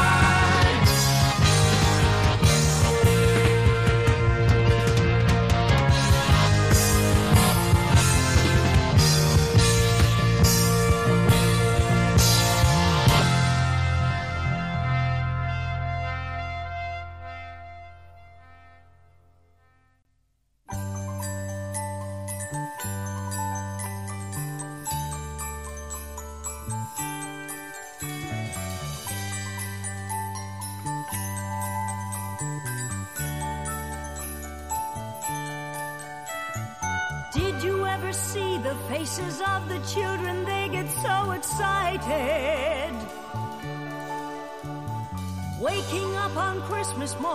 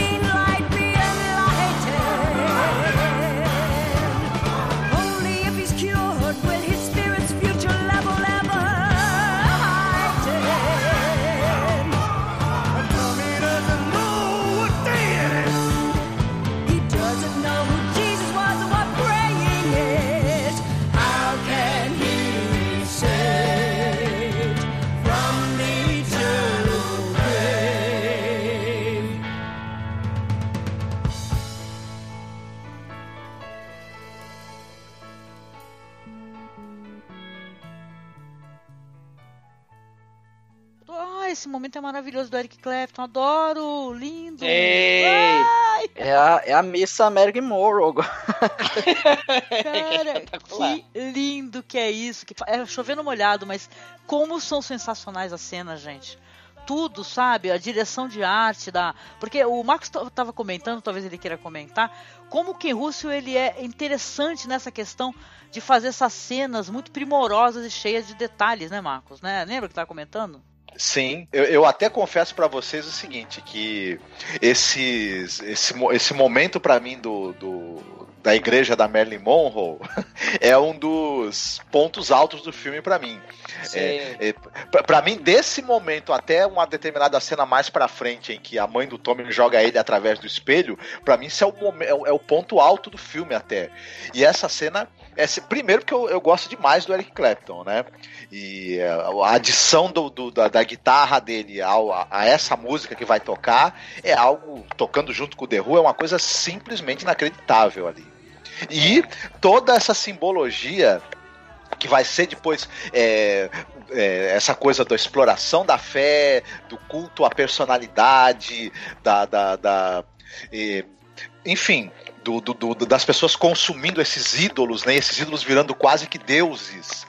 E, e guiando a vida delas, e também tem um aprove a pessoa se aproveitando desses ídolos para vendê-los também, e conseguir o dinheirinho do- dos fiéis, dos fãs, do enfim, to- toda essa simbologia muito interessante e de um ídolo que até está morto, né? Inclusive. Exato. É, é, Monroe. Isso, aquela, aquela imagem que você vende, que as pessoas endeusam e que você lucra em cima dela, nem a verdadeira é, imagem que a pessoa tinha no seu, no seu dia a dia e tudo mais. Você vende um símbolo falso, é, eterno ali, porque a pessoa até já se foi. Então, todo, todo esse jogo de, de ideias aí, essa, e essa meio que, que crítica que o, que o Ken Russell faz, ácida, a, a todas essas formas de culto da personalidade, seja religiosa, seja, seja de fama de popstar e tudo mais. Tudo é maravilhosamente bem encaixado, mostrado visualmente nessa cena alegórica, carnavalesca, divertida ao mesmo tempo. É, é muito legal esse momento, viu? E o legal é que, assim, a mensagem, não no filme todo, mas aqui também com uma, com foco, é, é- é- essa mensagem está sendo passada pela música. E tem uma parte que ele fala que é, até, os, até os surdos vão ouvir. Né? Porque é aquela coisa de você promete prometer milagre, prometer esse monte de coisa que essa cena, ele, o Ken Russo, assim, ele, ele toca na ferida e vai enfiando o dedo ali, cara Sei. com toda essa, essa questão do ídolo que vocês falaram. A- cara, a eucaristia de drogas e Red Label, cara, isso é uma cena que realmente é digna Você vai de beijar- nota, cara. Você vai beijar o pé da estátua da Marilyn Monroe, mas embaixo é espelhado, então enquanto você tá beijando o, o pé dela, você tá olhando embaixo da saia dela. Então o É, negócio. É o profânio sagrado aí da sociedade do espetáculo, né? Você idolatra o ídolo, mas ao mesmo tempo você tem aquele momento lá que você quer saber os podres do seu ídolo, né? Isso. Então você tem o sagrado, né? O ídolo é idolatrado, né? James Dean, Michael Jackson, Marilyn Monroe, Elvis Elvis Presley, por aí vai. É, mas aí você tem ao mesmo tempo, você quer saber os detalhes sórdidos, você quer saber a podridão. Então é o sagrado profano, né? E aí os barbitúricos são a eucaristia a hóstia, né? O vinho é, é, é o uísque, né? Assim, é- aleluia, né? Assim, é um negócio assim, é, é impressionante. E cara, o Padre Insano, ouvintes, o Padre Insano é Arthur Brown. Né? O, o Padre Insano que tá lá com a, com a- o espelho da Marilyn Monroe, fazendo aquela, aquela, aquele 360 graus com, com a estrela da Marilyn Monroe, se joga na cara, ah! É, o, é o Arthur Brown do Fire, né? Aleluia! Take it to burn, é, cara. é muito louco. Não, é muito interessante, até porque o filme ele vai colocar essa questão do culto, ele discute a questão do. do- inclusive a questão de você. é, é, você não tomar as suas próprias decisões, você precisa que alguém te diga o que fazer, né? E tal. Então que o culto tem isso, né? Você tá ali com a tua mente totalmente ali, é, dependendo do que o teu. Não, sei lá, o teu pastor, não sei se fala pastor, é. Ou seja lá o religioso que esteja lá em, é, no, no- na, em frente a todos, o que você deve ou não fazer, entendeu? Porque o Tommy também É. vai ter esse problema depois, né? Então é bem legal essa cena do culto, ela é maravilhosa, gente, ela é maravilhosa, sabe? É bom, é bom lembrar também, Angélica, que aí já se passou vários anos também e o Tommy já tá meio que. Já tá bem maior. Agora já é o Roger Daltrey que tá Isso. interpretando o Tommy. Exatamente. E ele com aquele olhão azul esbugalhado, assim, com a cara. É é muito legal, cara. É, ele, o tempo passou, né, e, e a banda, né, o The Who tá nessa cena, né, com o Eric Clapton tocando, a banda acólita, os obreiros com as máscaras da Marilyn Monroe, né, e, e, e- e, assim, eles estão passando a sacolinha, e é aquilo mesmo que a Angélica tava falando, né, o, o- a pessoa numa situação de desespero, né, assim, é, tem gente, né, que infelizmente acaba é, se aproveitando, né, de certas situações aí de desespero e as pessoas não veem caminho, não veem solução e procuram é, é, é, uma solução aí no sobrenatural, né, para os seus problemas, né. Aí você vê gente desesperada, né? A gente tem aí nessa cena é, é, aleijados, né? Pessoas com, com deficiências cerebral. mais diversas. É, né? E, e, e aí eles estão tocando na imagem da Marilyn Monroe, misturando aí mais uma vez o sagrado e o profano, né? Com a questão da imagem. Eles estão tocando lá na, na- na- Porque a imagem da Marilyn Monroe é aquela imagem icônica, né? Dela segurando a saia. E aí eles estão lá botando a mão assim onde, na- na- no vestido dela, na, na, na- calcinha dela, né? E aí é como se, se fosse é, você encostar na santa, né? Pra ter o milagre. Sim, né, sim, sim. E, e- e a imagem ela passa a ser divinizada nessa sociedade do consumo que o Marcos também estava falando, né? Essa sociedade do espetáculo. A religião, ela é a, sociedade do espetáculo também, né? E tal. Eles, eles eles dependem disso também, né? Tem as romarias e tal. Então é, É. é uma coisa é uma coisa bem discutível. Entendeu? O comércio dentro da religião e tal. Então, é muito Sim. legal como ele colocou isso daí de uma maneira ácida mesmo, sabe? Pra falar, olha só, né? Isso daí é a, a representatividade desse ícone, a Marilyn Monroe, porque, de certa maneira, é, são, sei lá, os ícones religiosos também, sabe? Aproveitados ao extremo, né? A imagem deles, né? E tal, né? Isso. E, e lembrando, Angélica, o, o- a Marilyn Monroe, também no American Gods, né? A mídia vai tomar forma, né, da Marilyn Monroe lá no, no- no É. seriado. No, Tu assistiu Gaiman. American Gods? É. Então, que legal. Pô, aquilo é espetacular, né? Adorei, ó, eu já vou, já vou qualquer hora te chamar pra gente bater um, rolê pra falar de American Gods, hein? Porque aqui a gente Sim. gostou também, a gente curtiu, li o livro e tudo, legal. Quero saber. a, a mídia, a mídia, é- ela passa a ser divinizada nessa sociedade do espetáculo, do consumo, né? E, e o, o sagrado das antigas vai perdendo, né, frente Exatamente. ao poder avassalador aí da mídia, né? E, e, e- e aí a Marilyn Monroe vira a Virgem Maria dos barbitúricos, né? Do- é é uma coisa assim impressionante. E essa cena a gente falou, caralho, o filme já vale por aí. Mas é claro que não, porque a gente tá falando do Ken Russell. Meu né? Deus. Então, E vem uma das cenas mais fodas do, do, filme, Sim. né? Que o filme é permeado de cenas incríveis, mas vai vir a parte aí que é The Ace de Queen, né? Que é quando o, o, o Frank ele vai levar o, o Tommy pra conhecer, né? Ele fala, os ciganos falaram, as pessoas falavam dessa mulher, a, a rainha do ácido, né? Que ela consegue através da, do uso das drogas e tal, né? Ela fazer a pessoa conseguir é, é, se encontrar e tal, sair desse parafuso todo. E interessante é que quando você vê, pensa nessas, é, essas culturas, né, indígenas e tal, né, eles têm realmente essa, essa utilização da droga, né? Quando você pensa nos nativos americanos e tal, Viagens Alucinantes, Angélica, né? O Viagens Aham. Alucinantes, né? Tem essa temática aí do México, né? As, as drogas mexicanas. Sim, ah, pô. Ah. Assisti um filme, essa. É off-topic, assisti assistimos um filme chamado Revenge, que ele é um filme maravilhoso, excepcional. Sim, eu assisti também. Através da droga, da utilização de droga, ela vê o totem dela, cara, que seria. Ela faz até uma brincadeira com a latinha de cerveja onde tem uma águia, É. sabe? Então é muito legal esse negócio é, religioso, cultural, referente à, à utilização das drogas também, né? E a pele, né? A pele, porque fica na pele dela, né? A- a- o totem, né? Fica Fica, o totem dela na, na pele, dela. dela. É muito foda. É, é um ritual religioso isso, da, da pele, né? Você esticar. o- E tem um ritual indígena lá do Assassinos por Natureza, não aparece? Uhum. Né, também? Né? Da- da- eles sendo pendurados ali. É muito doido, né? Porque é fácil você também falar, nossa, né? É é uma, cena de utilização de drogas de uma pessoa que não tem nem consciência de si mesmo, né? E tal. Mas é isso, é isso daí enquanto uma, uma cura, né? E tal, porque eles estão desesperados tentando tudo. Tentou a religião, não deu certo. Aí vamos pelos métodos alternativos, buscar outras religiões, entre aspas, né? E tal. E vai ter então essa personagem aí que é interpretada pela maravilhosa, digníssima Tina Turner, né? que faz a Ace de Queen, né? E é maravilhoso e são, uma- são cenas mais loucas, lisérgicas, incríveis e fodonas do filme, né? É incrível, né? gente? Pelo amor de Deus. Eu confesso que. que eu, eu tinha visto o filme, sei lá, deve ter uns 10 anos que eu tinha visto o filme, e essa era uma das cenas que ficou cravada na memória, cara. É a, a, a donzela de ferro com as seringas, cara. Porra, aquilo lá, que cara. lindo, né, cara? Aquilo é lindo. Aquilo é, a- aquele capacete que ela coloca parece Cylon, cara. Entendeu? Eu gosto de. Battlestar Galáctica. Ah, lembrou muito o sutiã de, de injeções dela, lembrou a Maria de Metrópolis, né? Se a gente pensar também na sim. iconografia da, das mulheres, né? Se o cinema vai tratando a mulher como é, é, aquela pessoa que desvirtua o homem, né? Porque é sempre assim, né? A culpa é da mulher, né? E, e, e aí o, o- a Tina Turner, ela embarca nessa loucura. O Ken Russell fala, Tina Turner, vai, sem freio. E aí, cara, ela olha pra câmera, quebra a quarta parede.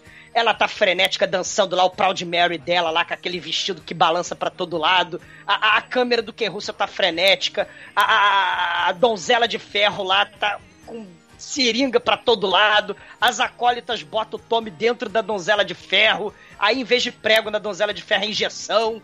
E, e- e aí tem cobra, tem caveira, tem o papai do Tommy lá dentro. É um turbilhão frenético, cara. Né? E I'm a gypsy! I got it!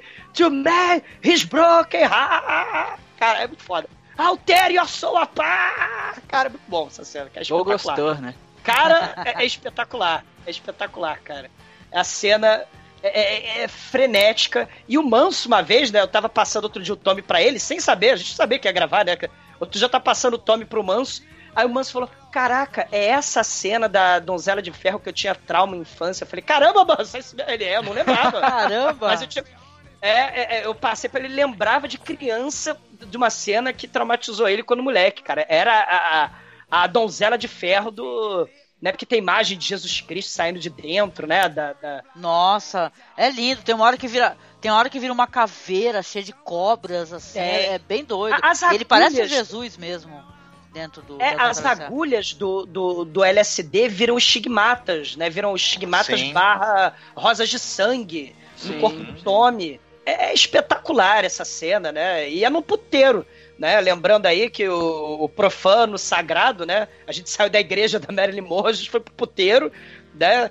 É, é, é, e, e- e o, o Ken Russo, ele, ele liga, ele, ele faz esses elos de ligação né, entre o sagrado e o profano de forma, assim, brilhante, da mesma forma que ele fez lá no Salomé, também que o filme todo se passa num puteiro, lá no cabaré, né, lá do, do, do, do striptease lá da Salomé, que é uma cena frenética também lá com, como é que é, Mate? O Hall of the Mountain King, né? É um crescendo aquela cena, porque tem decapitação, tem striptease, tem não sei mais o que, e essa cena que também vai num crescendo, né? A, a, a- donzela vai rodando, vai, a Tina Turner dançando que nem aquela, aquelas mulheres de abertura do filme do 007, dos anos 70. É, é uma coisa, cara, é um negócio de doido, cara. É a cena espetacular essa cena. O canto dela é incrível, a montagem da cena são incrível. Na hora que a donzela de ferro tá rodando e ela tá dançando, fica meio que um eco na voz dela, né? Então eles colocaram. Que é tipo assim, como, como tu já tá ficando já muito louco, tá sendo atingido pelas drogas, é muito interessante. E, não, e aparece até o pai, né? Tem um momento que aparece o pai dele, né? Assim, ab- abre a Sim, donzela, várias vezes abre e fecha. No momento aparece o pai novamente, né? A personagem do pai tá sempre presente ali. Aparece a mãe dele, catatônica, embaixo, assim, com as bolinhas, né, de, de pinball, com as bolinhas lá da fábrica de, de, de bomba, né, e ela tá ali aos pés dele também, catatônica, a mãe do Tommy, né, é- é- ele, ele teve aí o segundo trauma, né, o trauma da família, o assassinato do papai é o trauma verde, esse trauma da, da Gypsy Queen é vermelho, né? E, e a gente vai pro trauma amarelo agora, né? Que é coisa, meu Deus do céu, também é coisa horrorosa. Legal. Sim, muito bom. Vamos tocar pra vocês aí música da, da igreja, tá? Onde tem o Eric Clapton, ele que faz a interpretação. Marcos, chama a música, é melhor você, vai.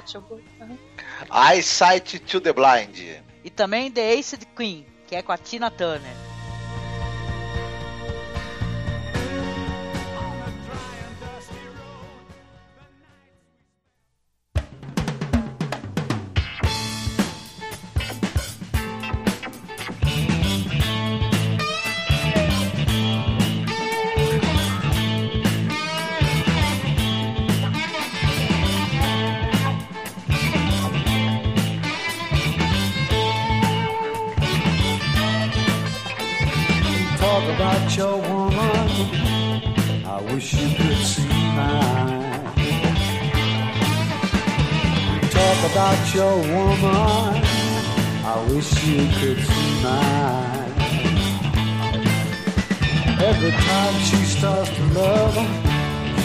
Eyesight to the blind.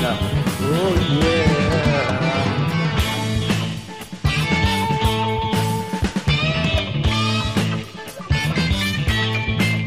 You know her daddy get her magic. I can tell by the way she walks. You know her daddy get her magic. I can tell by the way she walks. Every time she starts to shake, I begin to talk. Talk, talk,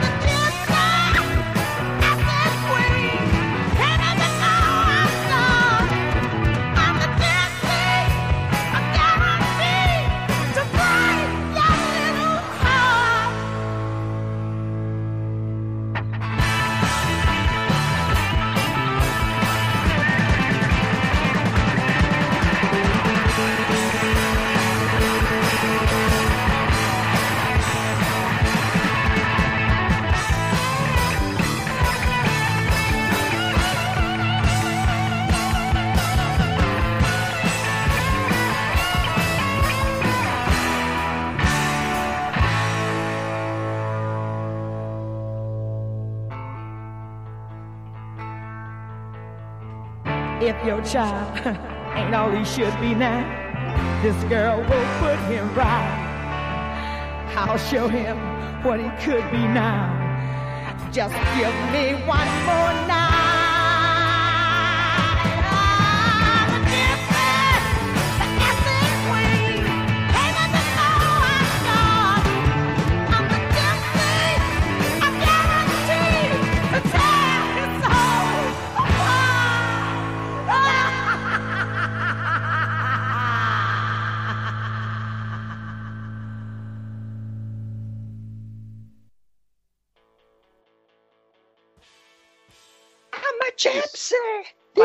Ser o David Bowie, né, nessa cena. Malandro ia ser muito louco, rapaz. Aí não. Cara, assim, com a Tina Turner ficou foda, mas eu queria ver uma cena extra, assim, uma cena alternativa com o Não David Bowie. podia, Imagina não, mas podia até ter uma outra música com, com o David Bowie, ia ser muito foda, gente. Ia Ah, ser mais certeza. icônico ainda. Ia ser É, maravilhoso. É, esse filme tem a cara do David Bowie total, né, cara? Sim. Uhum. Não, é falar que ia, ia até fazer um link com as bolas prateadas, né? Do outro filme. do mas mas não Olha falemos disso que o Douglas fica nervoso. Oh, do ground control. sim. Não, então, aí a gente vai ter uma, uma outra outras cenas aí, que aí vem uma parte do filme que ela é totalmente angustiante, né? É onde vai ter as partes em onde o Tommy, os pais vão sair e por uma desgraça vai deixar justamente o menino com as piores pessoas do universo, né? Vão deixar os piores pagens possíveis e imagináveis. Nossa. Primeiro é o primo Kevin, Kevin. né? Que é o, que é o Paul É o Nicholas, primo né? Bully. É o primo Bully, exatamente. E, e depois, terrível, né? Que é a- vai ficar então com o tio, Keith né? E tal, né? Que é, que é interpretado pelo Keith Moon, que era muito louco mesmo, né? Na, na vida real, era bem Sim. uma figura bem louca. Quem deixaria um jovem eh, catatônico pro Kate Moon olhar? Só se.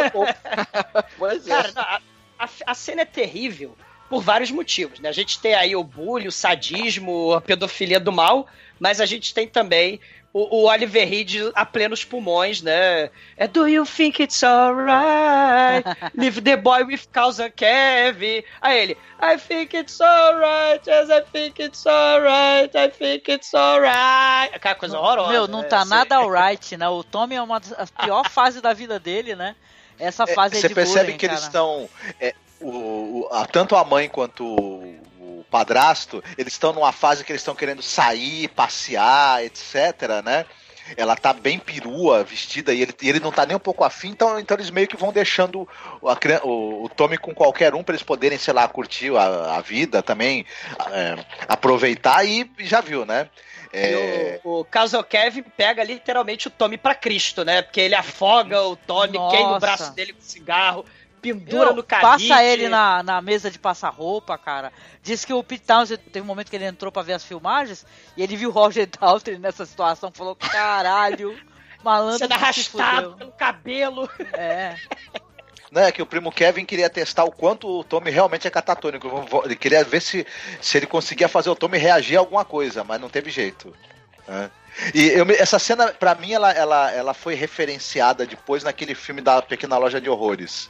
O, o é, dentista lá, sociopata do Ah. Steve Martin, pra Sei. mim é totalmente esse primo Kevin. Verdade. We are all alone, cousin. We are all alone, cousin. Let's think of a game to play. É, né? não, e são cenas muito coloridas, isso é muito interessante, né? Porque ele tá, eles têm, tem esse contraste de, de elementos amarelos em cena, né? Como você falou, né? Cadeiras, portas, etc. Tem um momento que ele é jogado de uma escada amarela no chão vermelho, né? Então, é, essas É. cenas aí, elas são terríveis, claro, né? Essas cenas de violência, de bullying, né? Absurdamente violentas, mas são cenas é, visualmente bonitas, né? E tal, né? Pô, é, é sensacional, né? É a- elas sugerem algo terrível, né? Tanto o bullying quanto o abuso sexual, mas elas todas são têm uma leveza e um humor que quebra um pouco isso, né? O, o terrível que elas sugerem. Isso é interessante. Elas até, é, até porque o filme ele, ele tem um lado me- meio de, de encarar tudo isso de uma forma meio, meio jocosa, bem, meio cínica e bem humorada. Então essas cenas se Pianinho, né? encaixam perfeitamente. O, o, o, o, de- o pianinho, né? We are all alone. Cousin. Né? A gente tá sozinho aqui. Vamos pensar num joguinho pra se divertir. E tem muita coisa que eu posso fazer com um freak como você, né? Com um esquisito, né? Que, pra variar, a sociedade julgando ele, né? O, o, o, o Tommy, né? Aí ele, porra, afoga o, ele. O primo Kevin não se acha um freak, né? É, Não, Ele acha que é. o freak é o Tommy. Abusando É. de moleque, assim, que o moleque não, não responde aos estímulos, né? E tal. E a cena do, do Kate Moon, hein, gente? É, que é o. Que é Fiddle About, né? O, o nome da música. Fiddle about. É. É que, meu, é bizarro, porque, tipo assim, assim que os pais deixam o moleque com ele, ele já pega umas luvas vermelhas também, né? O Ken Russell faz isso, né? Coloca esses contrastes. E, o- pô, o cara tá com umas luvas vermelhas, malandro.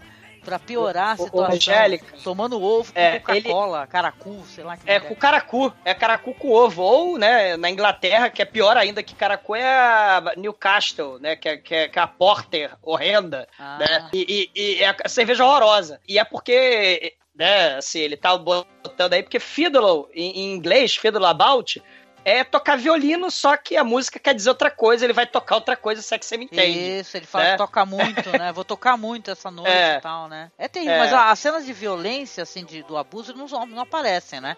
Eles colocam som e tal, a- aparece, a tela fica escura, você escuta uns barulhos e tal.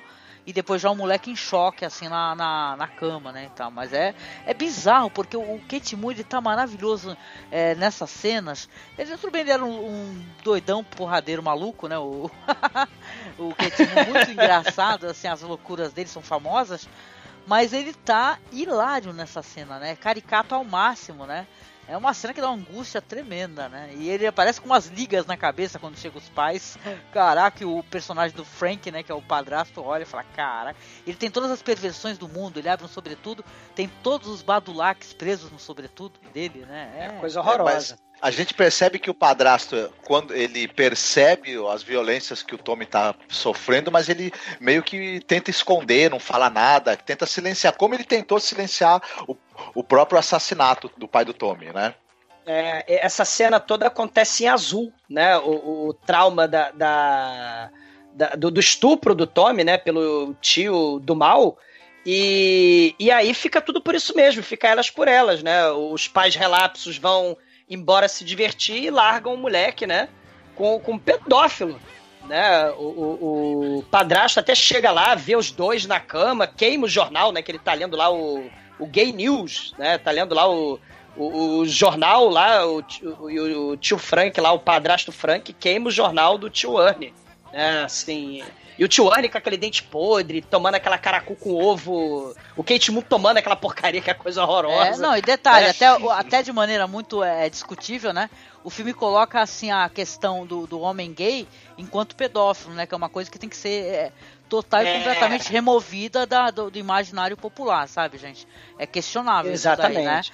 Mas é, são cenas muito interessantes e tal. Porque tem os reflexos dele no espelho, ele fica se olhando o tempo todo no espelho.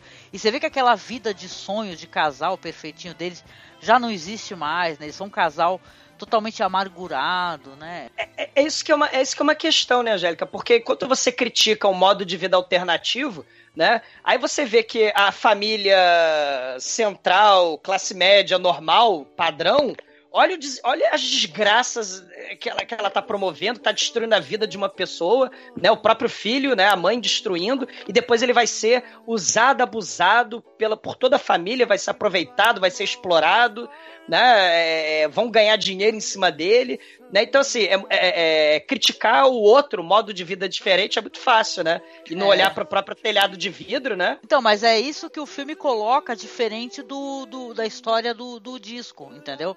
Do Tommy, né? Uhum. Ele, ele coloca os pais com, um- com um olhar muito mais crítico e cínico. Uhum. Que é uma marca do diretor, entendeu? Talvez isso, Isso. incomode a pessoa que co- conhece Tommy, a história toda, escutou as músicas, né, e tal. Porque eu vejo o personagem da mãe, principalmente como uma mulher muitíssimo desesperada, entendeu? É, de todas as maneiras, né? É o casamento que é, é fracassado, né? Não tem mais é, é, é, o amor dentro da relação, né? Tem aquele desgaste de tu tentar curar teu filho, você não consegue, né? E tal. Até porque, como no, no disco o personagem é o pai, né? É muito mais fácil de você entender o amor que ele tem pelo filho, né? Aí, como é o personagem é o, é o padrasto, muito fácil de ser criticado o personagem dela. Mas eu acho o personagem dela muito emocionante, assim. Eu só tenho uma coisa a dizer, é que eu acho muito emocionante o personagem dela, muito angustiado, né? Eu acho que até no filme, de certa maneira, eles colocam um pouco isso. Somente nas cenas onde ela vai ter essa catarse depois, sabe? A, a transformação dela. Vamos tocar música. Então a gente vai ter aí a- a- algumas repetições dessa, dessa Do You Think It's Alright, né? Vai ter o Cousin Kevin, né? Que é interpretada aí pelo Paul Nicholas. E vai ter também Fiddle About, né? Que é cantada pelo Kate Moon. Beleza? A gente escutem aí então. Horror, horror. O... Horror.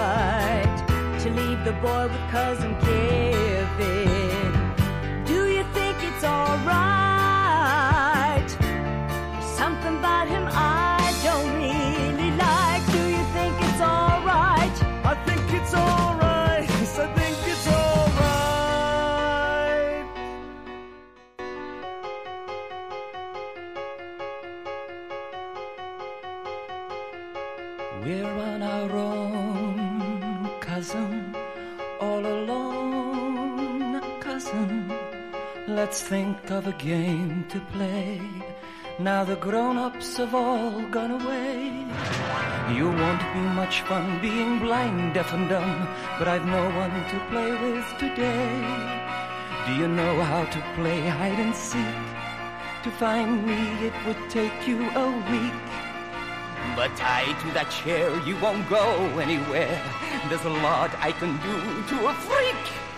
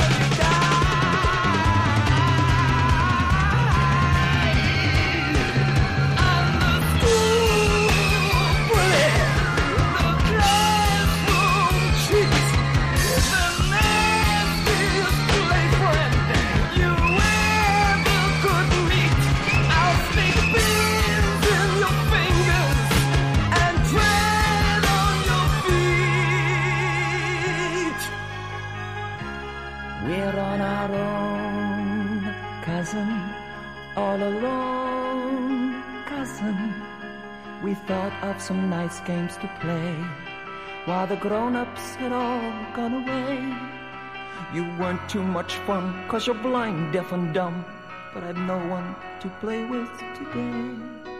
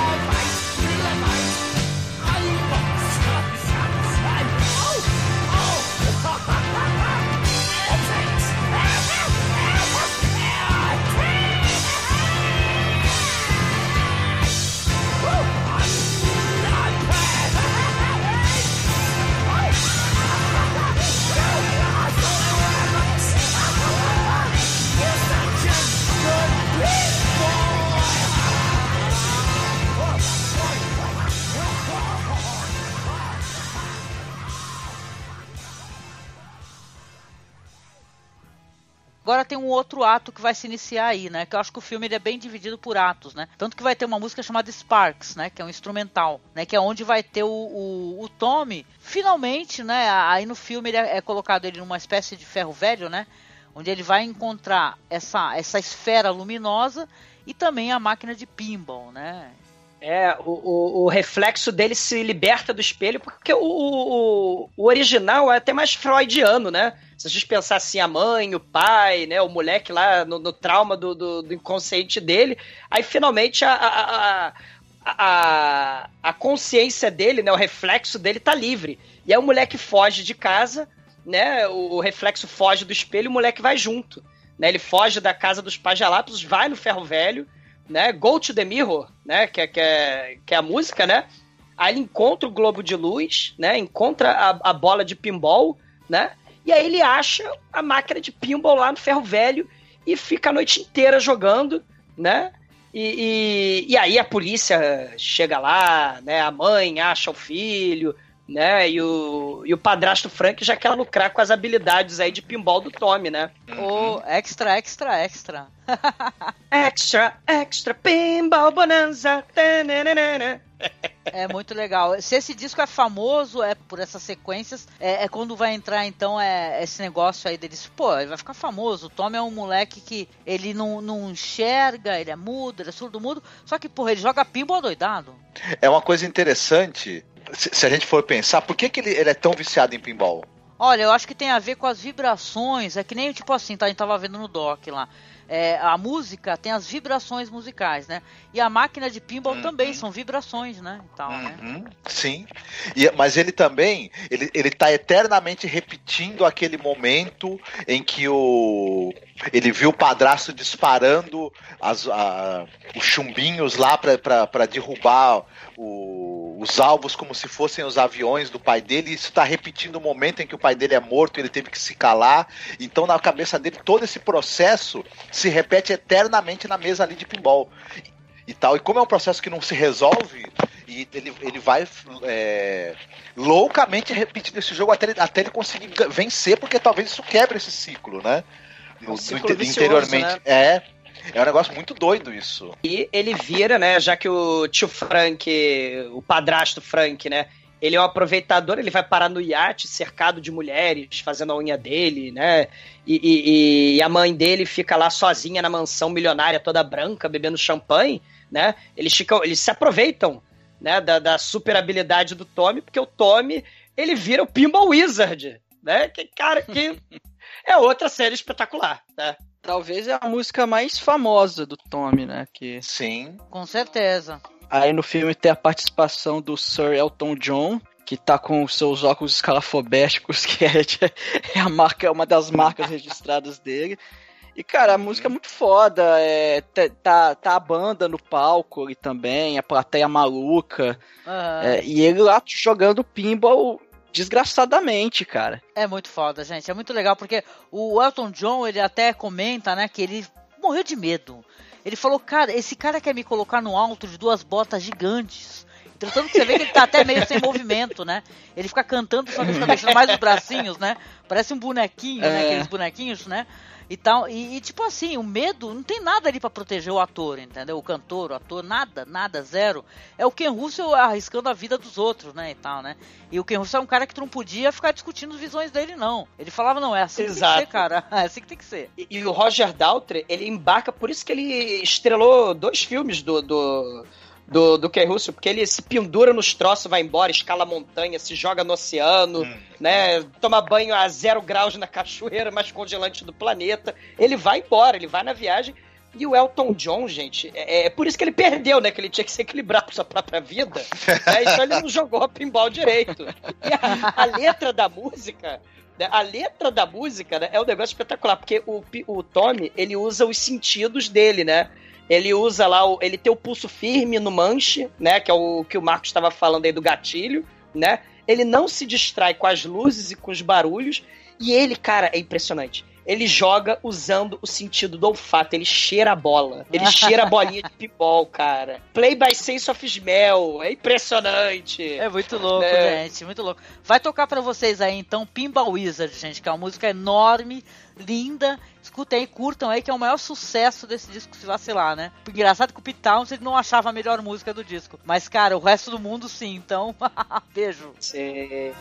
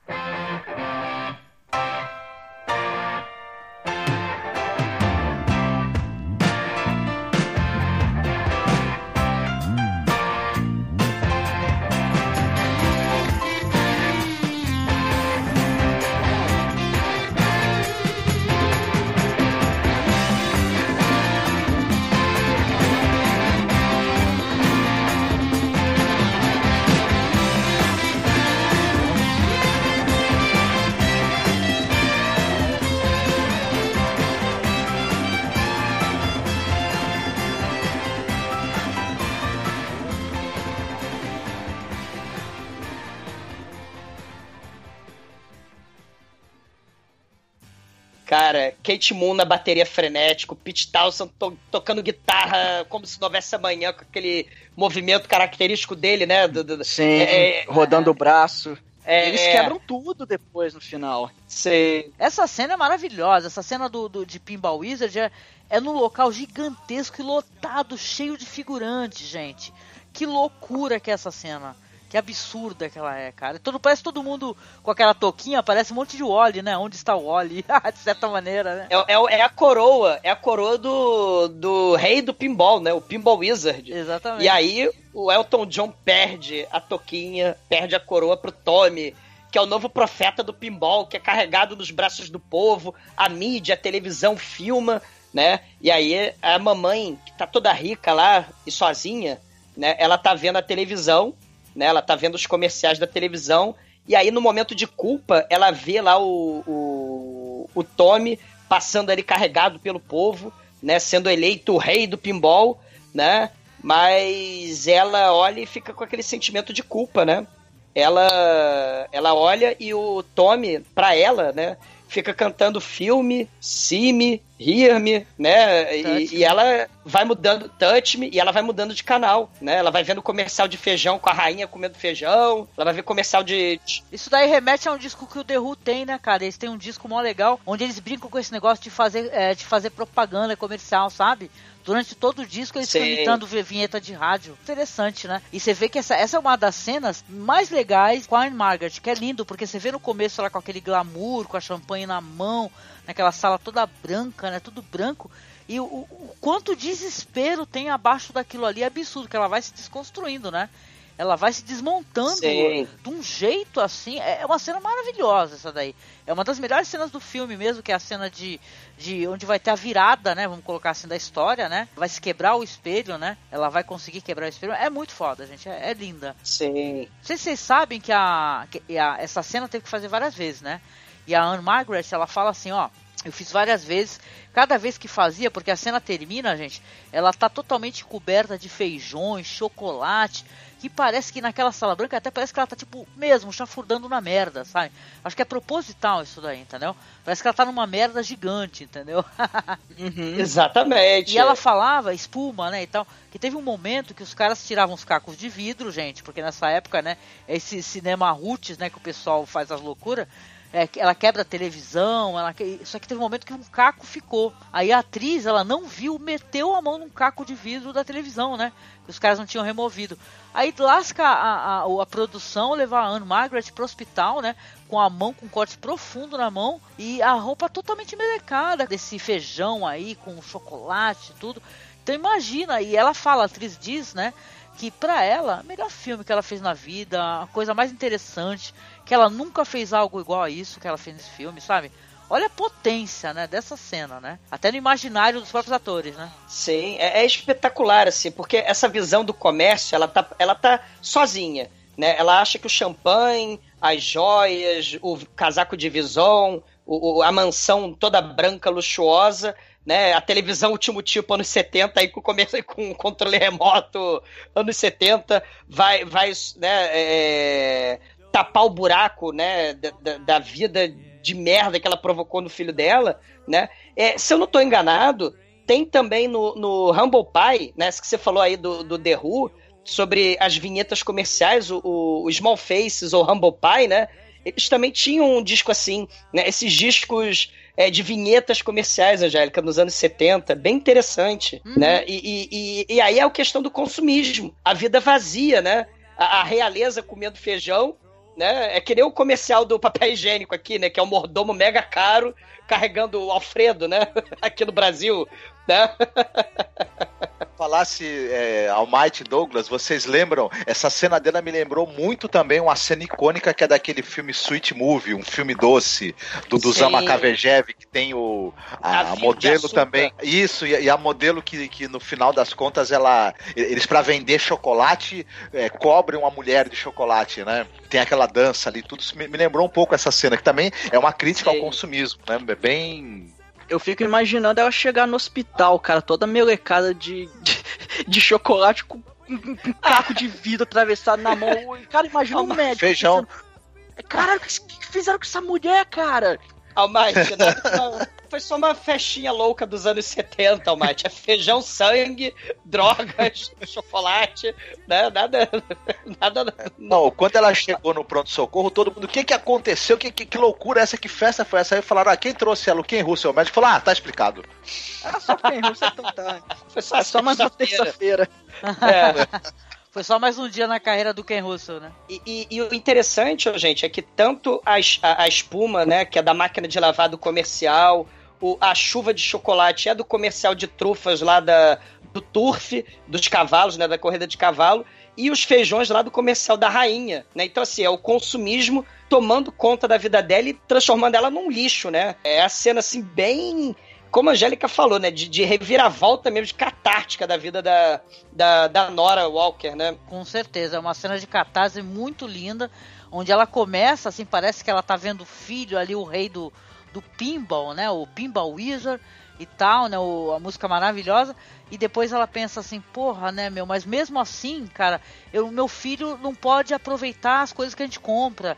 Ele não enxerga, né, e tal. Então é muito, é muito triste o personagem dela, porque não importa o que, o eles têm de, de comodidade nessa vida, de riqueza, que ela vê que o filho dela não tem como aproveitar isso, entendeu? Isso é muito. Angélica, é- é uma coisa horrível porque eu vejo, eu trabalho com educação, né? Então eu tô reparando isso nesses anos que eu tô trabalhando com educação. Você tem famílias de classe média alta, gente até rica, né, que acha que comprando as coisas pro filho, ah, toma o, o smartphone último tipo aí, toma o seu computador Megalovax, é ultra moderno e tal, e não enche meu saco e acha que tá cuidando, educando o filho, né? E, Exatamente. e- e mostra e mostra um pouco isso aí nessa cena, no consumismo desenfreado e tal. Você justamente tem um elo partido aí, que é o tempo que você liga para os seus filhos, né? Que você teria que cuidar do seu filho. Você tá entupindo ele de produtos e mercadorias inúteis, né? E tá simplesmente cagando pro seu filho. Hoje em dia é meio que o celular, né? É meio a babá eletrônica. Né? Antigamente, é tipo nos anos 80, 90, era a televisão, agora é o celular, o tablet, né? Eu já vi pais assim, claro que cada um sabe o que, como educar, o que, como deve educar seu filho, a gente não tá aqui pra cagar regra nenhuma, né? Cada um sabe de si, né? Mas assim, mas eu, eu É. sempre achei, me soou estranho. Tem criança que eu já vi que ela só come se estiver olhando o tablet e passando a Peppa Pig, sabe? Então é um negócio meio assim, É. né? Mas, co- mas como a gente comia assistindo, sei lá, o, o show da Xuxa, O Chaves. né? O, Chaves e tal, né? Os seis episódios do Chaves, é. Eu acho que muda a época, cara, mas o que tem que mudar mesmo é a nossa cabeça, né? Que, que tem muita importância a gente dar é, a, a- a assistência, assessoria, cuidados, atenção aos filhos, né, gente? Que- Que não tem babá que melhor do que a gente mesmo, né? No final de contas, né?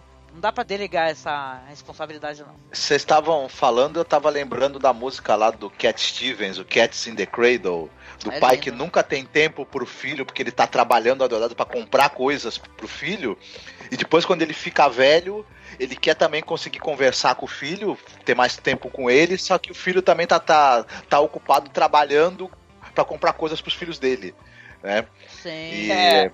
É, é o. Assim, é, é aquela coisa, né? O comprar as coisas, a tecnologia e tal, vira muleta.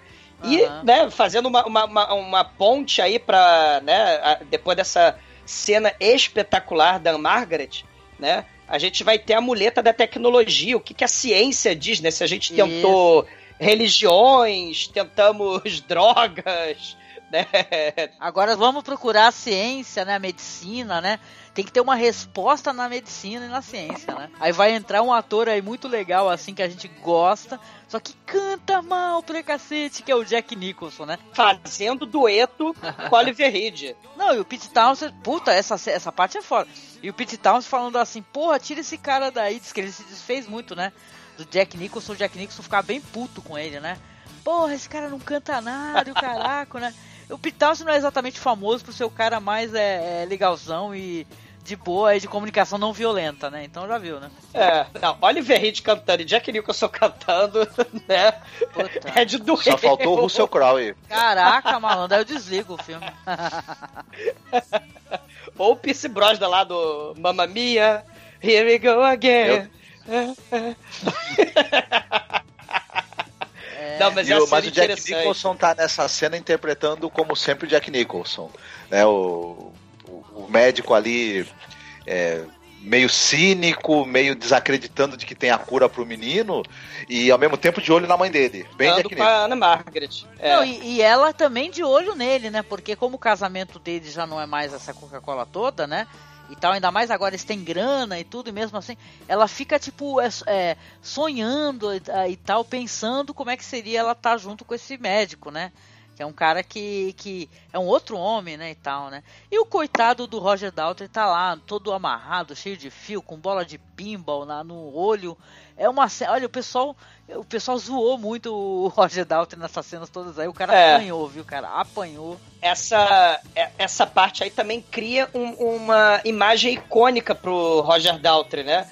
O, o, o plug de ouvido, o, o tapa-olho, né? O óculos escuro e a rolha na boca, né? Então aí você tem uma imagem, né? Cego, do- surdo e mudo. Exatamente, né? Que- Que, é Exatamente. uma coisa impressionante do que Russo. Como é que ele vai fazer uma iconografia religiosa, né? Tão simples e genial como, sei lá, de repente a cruz cristã, né? Ou a estrela de Davi, etc.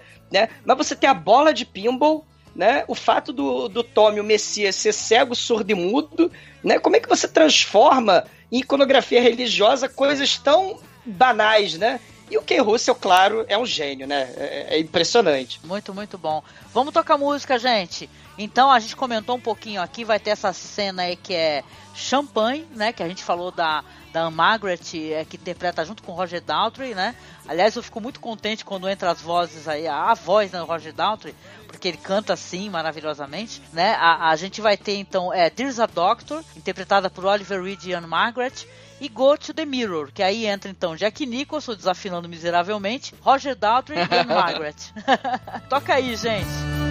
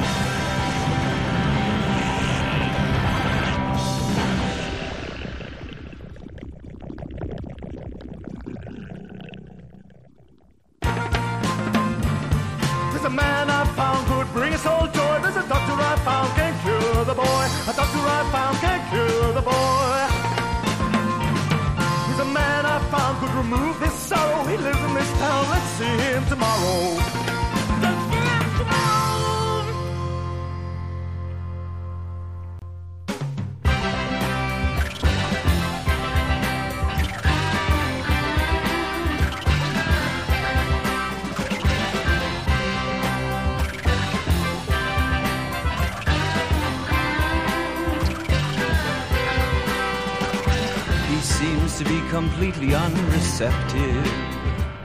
The tests I gave him showed no sense at all. His eyes react to light, the dial's detected. He hears but cannot answer to your call.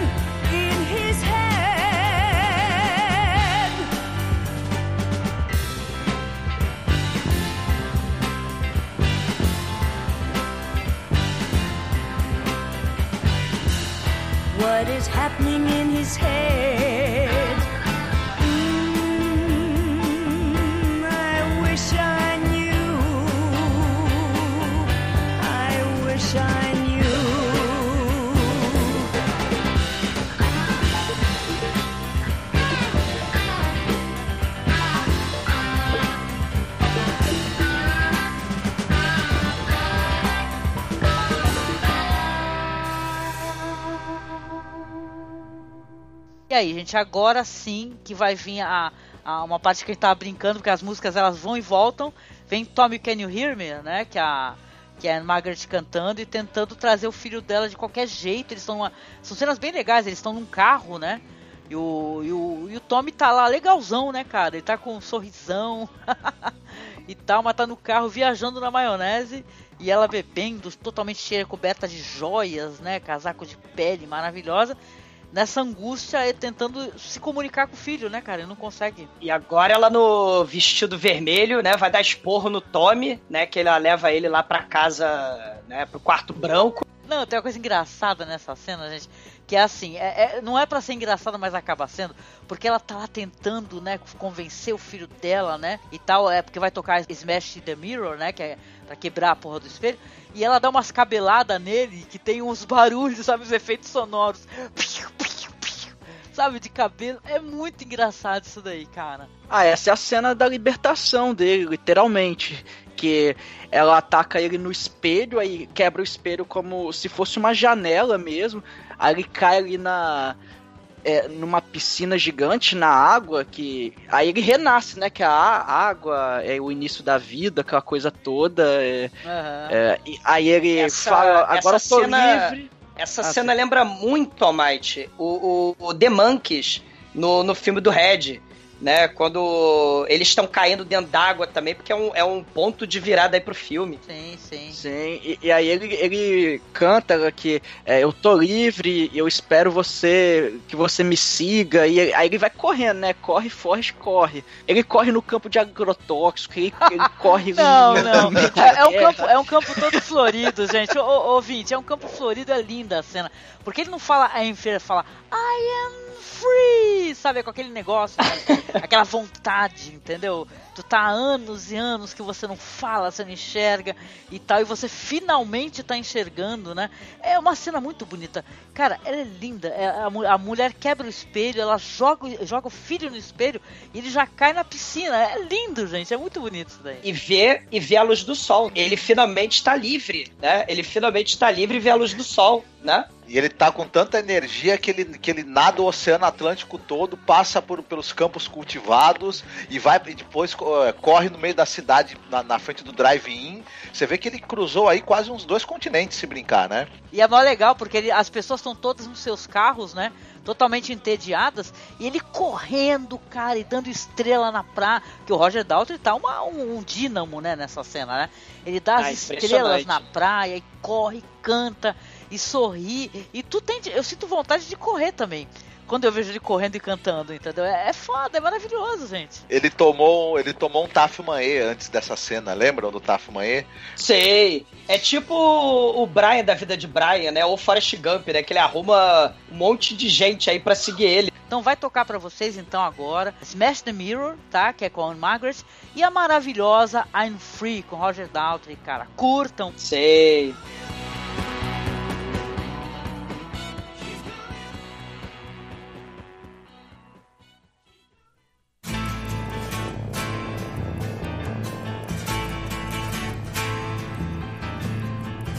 Tommy, can you see me? Can I help to cheer you?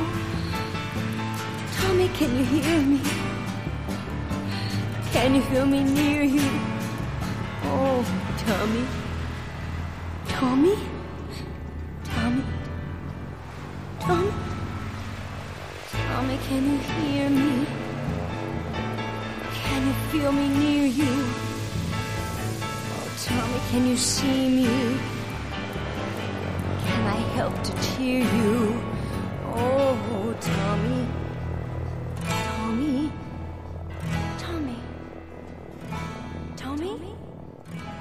Tommy. You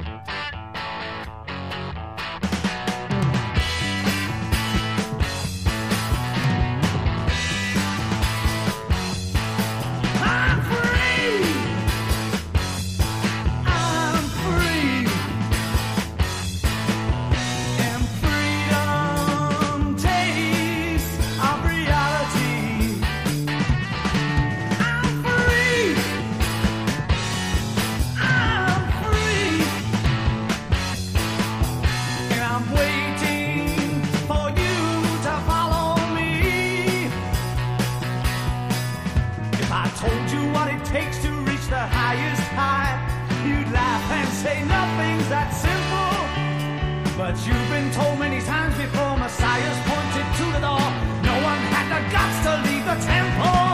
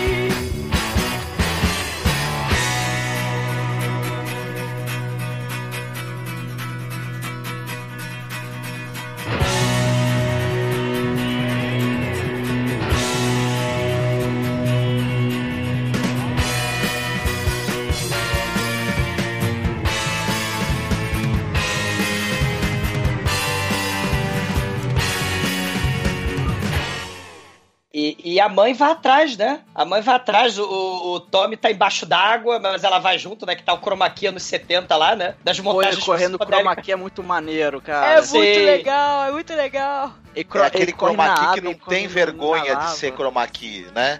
É, É, Adoro. Aí vem cenas de mãe e filho, né? Tanto que vai tocar Mother and Son, né? Onde ela vai atrás dele, ele tá nas rochas, ele tá desperto. finalmente. É, ela vai tentar se comunicar com ele, vão passar várias lembranças, né? Na cabeça dele de tudo que aconteceu, ele deitado lá. Fala o nome da mãe dele. Ele responde, né? É. responde Pela primeira vez, né? O Can you hear me? Tommy, can you hear me? Aí ele responde finalmente, né? Sim. É, Isso é muito legal. É muito maravilhoso, gente, porque ele vai inc- inclusive acabar com esses. é, ele vai tirar dela, ele vai tomar dela, né? A- Aquelas coisas todas que no final nada, nada significavam, né? Os objetos, né? Vamos lembrar da natureza selvagem, né? Coisas, coisas, coisas, né? As coisas É. que ela tinha presa no corpo dela, né? Os diamantes, braceletes, anéis e tal. Nada disso tem significado, né? Perante a liberdade, você acabar de, de ter a visão, né, do mundo, das coisas, dos teus sentidos estarem todos plenos, né? Isso é muito foda, é uma cena muito bonita dos dois, cara. É, é- é espetacular. É- é- ela, ela fala, né? Ele pergunta quem sou eu, né? Porque ele finalmente está se comunicando com a mãe, né? Aí ele, é, ela fala: Você é um herói, você é famoso, você é o campeão da juventude, você é rico, você é adorado como um deus. Né? O, o John Lennon falou de forma famosa, né? Que os Beatles eram é, mais famosos naquela época do que Jesus Cristo, né?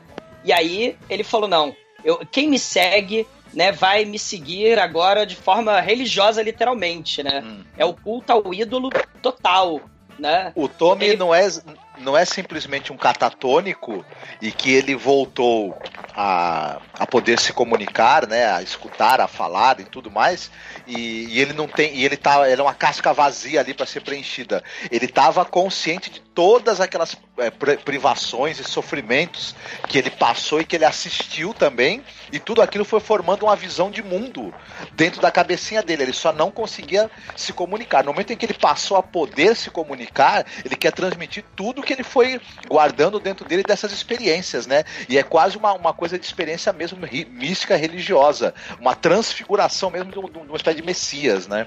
Muito doido isso. E agora eu tô me curado, né? Ele fala, é um milagre, e o padrasto escroque dele, né? Que era empresário dele enquanto ele era Tommy o Pinball Wizard. Agora ele é pastor, barra empresário, barra. barra macedo. Lá promoter, né? sei lá. É, é, é, né? E aí ele vai fazer uma turnê internacional. Né, eles estão tirando fotos lá pra Times, né? Ele sentado numa bola de pinball gigante, né? É, é, e aí tem, tem a parte interessante que é a musiquinha da Sally. Ah, Né, eu adoro, muito bom esse personagem. Esse personagem parece mais velho no disco, né? A Sally, né? Eles é, é, Tem, reju- tem. rejuvenesceram, né? Botaram uma criança, né?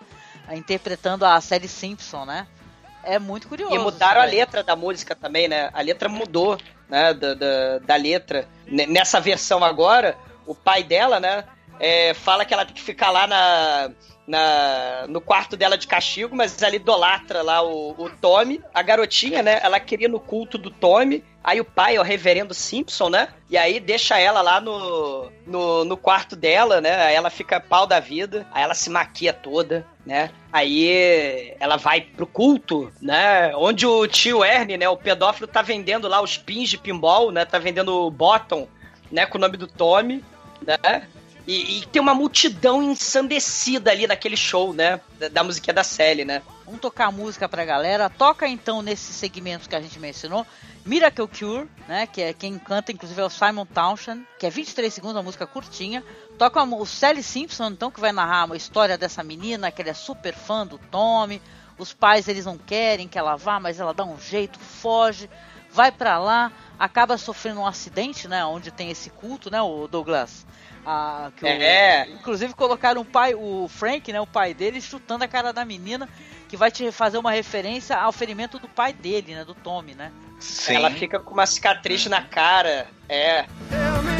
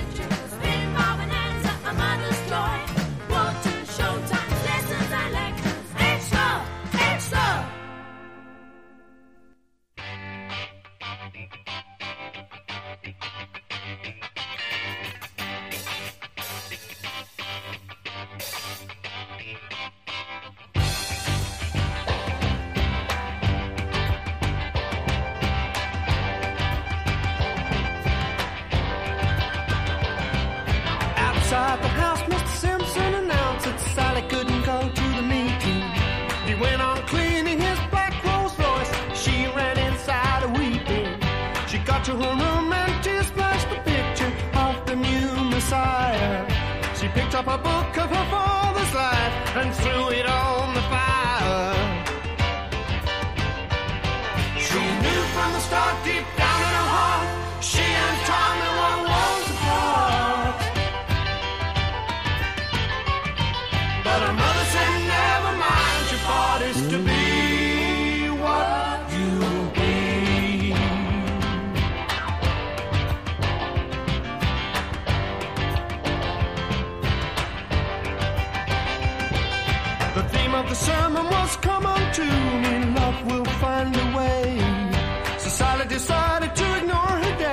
and sneak out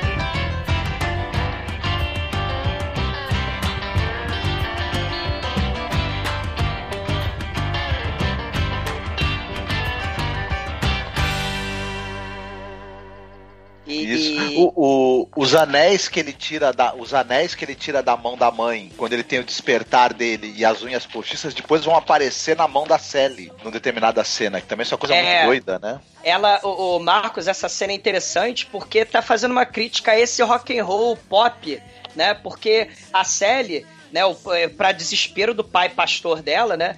Se casou com um, rock, um músico de. Do, um cantor de rock lá da Califórnia. E aí ele é tipo um Frankenstein, né? Pastiche, retalho, né? Do que seria o verdadeiro rock and roll, né? E aí o, o Tommy até fala, né? Que vocês têm que seguir o meu caminho, mesmo que vocês sintam dor, mesmo que vocês sintam medo, que você tem cicatriz na cara, né? Siga o meu caminho, que eu quero ver alegria na cara de vocês, né? Mas aí a Sally se casou com o cantor de rock Frankenstein, né? E, e- e aí a, a, Ke- a, a Sally, ela carrega a cicatriz na cara dela para se lembrar do sorriso que ela encontrou no Tommy, né? Assim, a, a cara dela foi destruída, mas ela né, quer se lembrar do Tommy, né? E ela vira noiva do Frankenstein do rock, né? Uhum. Olha o Frankenfurter aí, olha o Rock Horror aí. É muito legal esse crucifixo do Tommy, que é a letra T com a bolotinha em cima, que É, esses ícones são legais. É verdade. Então vamos tocar pra vocês agora o Welcome, que é Roger Daltrey e Margaret Oliver Reed. And.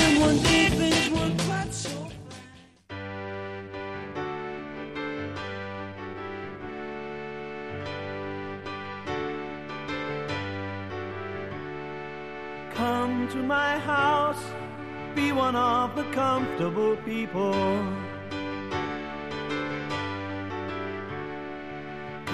To this house, we're drinking all night, never sleeping.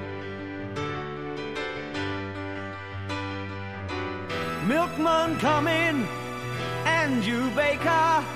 Little old lady welcome, and you shoemaker. Come to this house,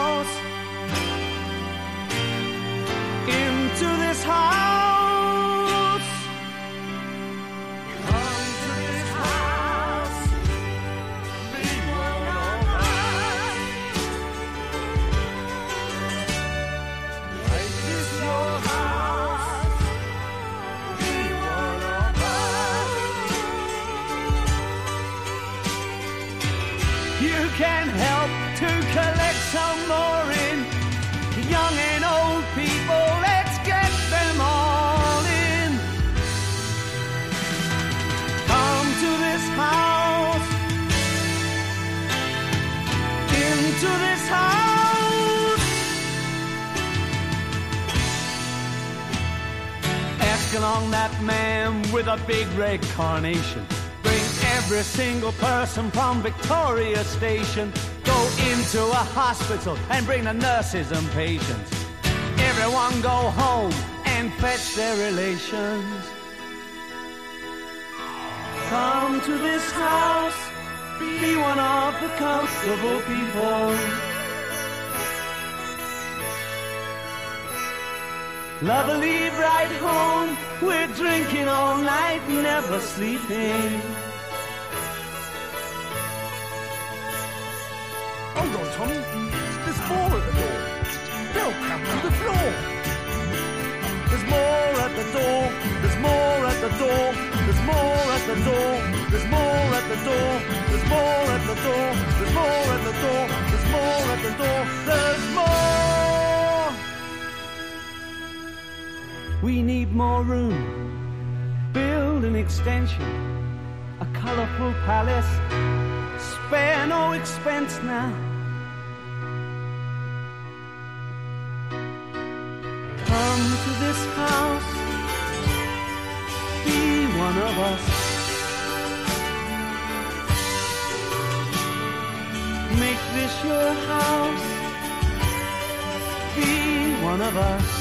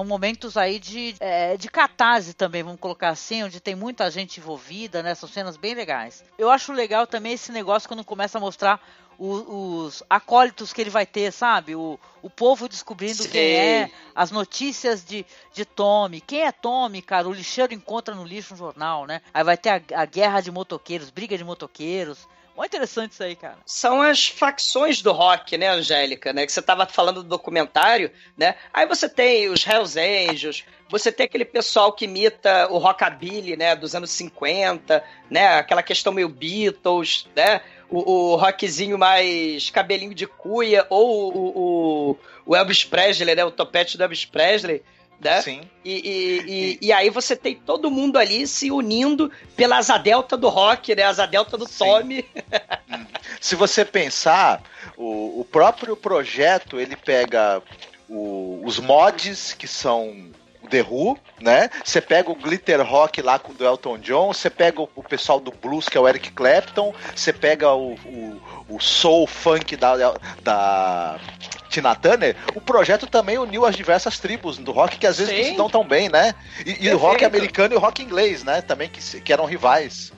aí. Exatamente. É, e, e, e também aquela questão, né? Se a gente tá falando do Hells Angels que está batendo em todo mundo lá, né? Cadê a parte aí do All You Need Is Love, né? Cadê? Cadê o amor, né? É, será que é um recado lá pro Rolling Stones? Lembra do massacre em Altamonte, né? Onde o Hells Angels lá matou, chegou a matar pessoas ali, né? Tem a parte muito interessante aí, né? Com certeza. Eu acho que tem sim uma, uma certa referência assim a esses eventos, né, ocorridos, né, e tal, né? Uhum. Mas é, é interessantíssima a- as cenas que ele cria, né? Essas cenas mesmo aí do, do povão descobrindo. Aí vai o, o Tommy passar a mensagem na asa delta. É, é de uma loucura, é muito foda. É tipo assim, a convergência musical, cara. que é as pessoas que, que escutam músicas de gêneros diferentes, todas vão se unir. A velhinha, o pessoal comum, né? O cidadão médio. É, é muito legal. O culto da Marilyn Monroe, né? Da tchauzinho assim, pro Pasadel tá passando. O, o, o pessoal da gangue lá, Hells Angel, fica fazendo a dancinha do Morto Muito Louco ali, fica fazendo dancinha doida, né? O, o pessoal dos Elvis lá, dos cassidos, ficam fazendo break, né? Um break muito doido. Assim, uniu, uniu todas Cara, as... eu achei muito bom. Não, uniu todas as, as, As né, a tribos, ga- todas é. as galeras, né? Todas as tribos, exatamente. Não, é, é, é a hora que o. A, a moda do Tommy tá explodindo, né? Ele tá. Vai começar. a- daí pra frente que é meio que. Vai ser meio que o ápice, mas ao mesmo tempo vai começar também o, o, o declínio desse culto ao Tommy. A gente, o mas aí é mais um também. pouquinho mais pra frente. Uhum. Se a gente pensar que o The Who também, em 75, é, eles já tinham embarcado no sucesso do Tommy, já tinha o, o álbum já tinha feito sucesso, a montagem também já tinha feito sucesso, eles estavam na, na fase pós eles terem enriquecido e começado a ter N problemas na banda, então eles também conhecem essa coisa de você ser alçado ao estrelato, né? Tá literalmente voando no seu sucesso, mas ao mesmo tempo também você vai ter o momento dos problemas da queda, né? Que é, é meio profético até isso. Tem lá, Legal. come to my house, be one of the comfortable people, né? Ele vai lá chamando todo mundo, né?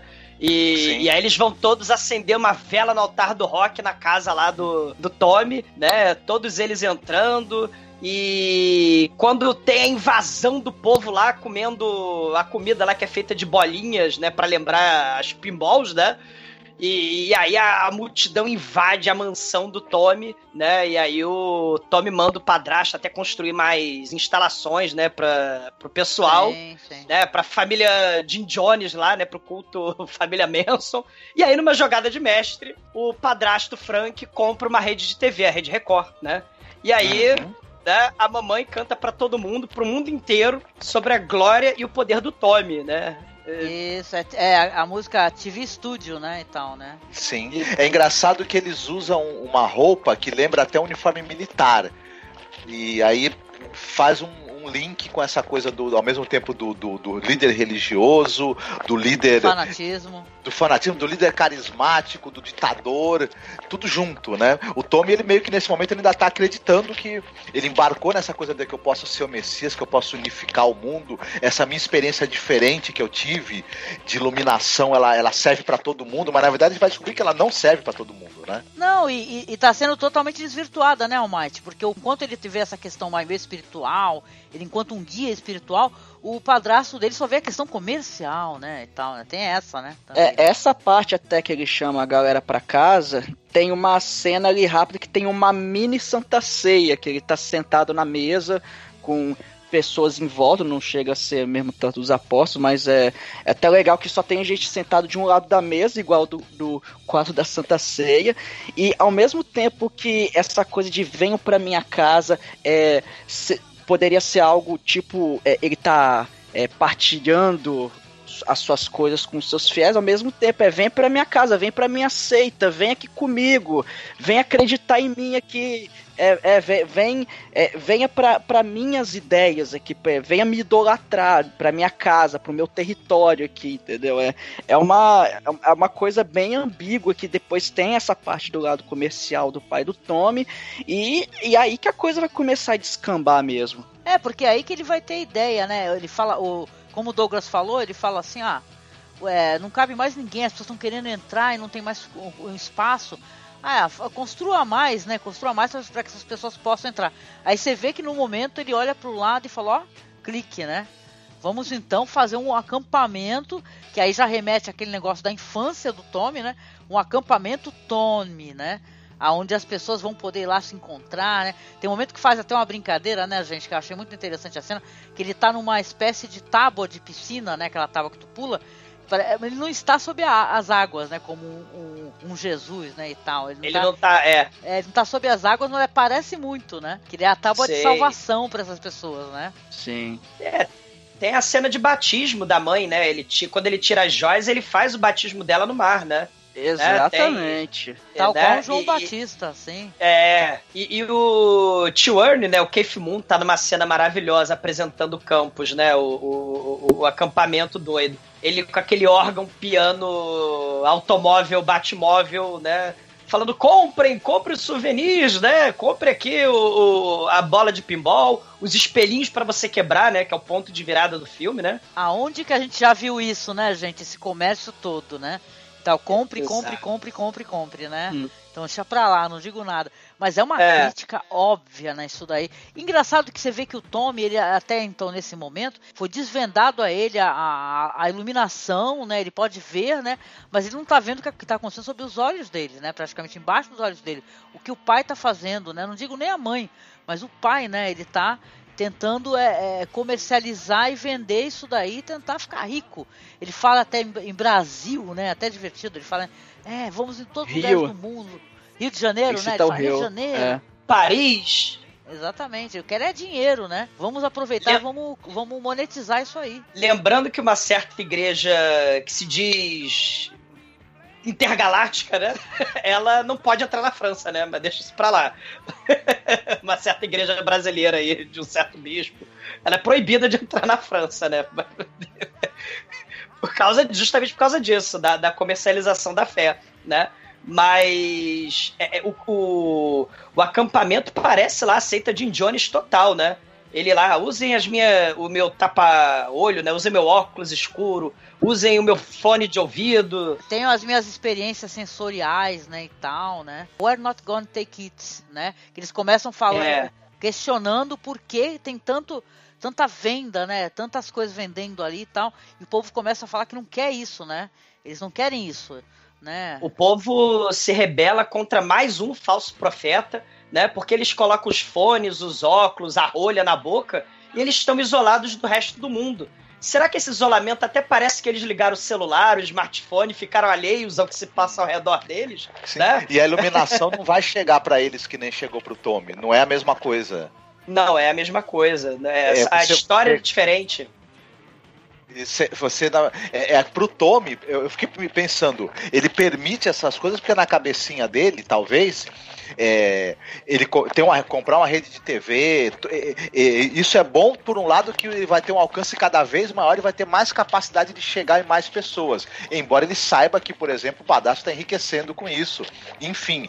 Mas o que, o que ocorre é que quando ele consegue realmente atingir esse número enorme de pessoas que compraram os, os apetrechos para ter a mesma experiência que ele teve, o resultado não é o mesmo. As pessoas não se, não se iluminam. Não funciona igual para todo mundo. Exatamente. Enquanto o pinball pro, pro Tommy era transcendência, pra galera é alienação. Né? Então, assim, Sim. é- é- é- é- eles estão se alienando cada vez mais. Aí o povo percebe a, a- a jogada e se revolta, lembrando a cena lá do Tear Down the Wall, né? Do Pink Floyd, né? que eles derrubam o muro. Eu tava, né? Eu tava até é, discutindo, conversando com a Angélica que, tipo, eu sou um, um monge, por exemplo, de, de, de uma. E eu fico não sei quantos anos meditando. Na, e fazendo umas práticas lá da minha, da, minha, da minha religião, concentrado. Depois eu escrevo um livro para os ocidentais tentarem achar a mesma iluminação. Isso é claro que, que o que sobra é comércio, porque as pessoas não vão ter. Não vai dar certo isso, né? é, Com é- toda é- certeza. É o livro de autoajuda do mal aí. Antes da gente chegar então na, na parte final do filme, vamos tocar aqui pra galera algumas músicas de segmentos que a gente mencionou. Então vamos tocar TV Studio, tá? Que tem a Anne Margaret e Oliver Reed. É, Tommy's Holiday Camp, que tem o Kate Moon, porque é, são cenas muito legais também, que é quando ele tá chegando com uma espécie de carros alegóricos, malucos, assim, onde ele tá tocando piano, é bem doido, bem interessante. E We're Not Gonna Take It, né? Que é o Roger Daltrey coral, aonde tem o povão, né? Falando e tal. E ele depois explicando como é que ele quer, o que, que ele quer fazer, tá tentando dar os ensinamentos dele. São músicas muito legais, curtam aí, gente. You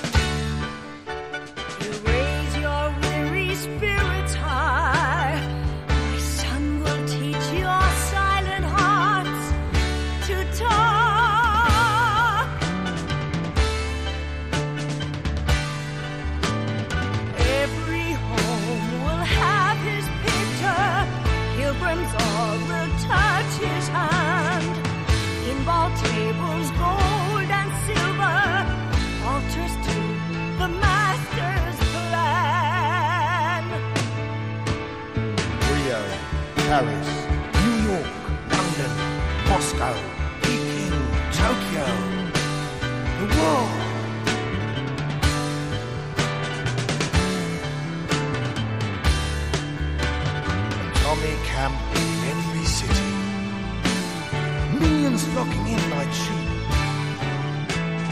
What they want ain't cheap, it's a pity. But who am I to upset their dreams?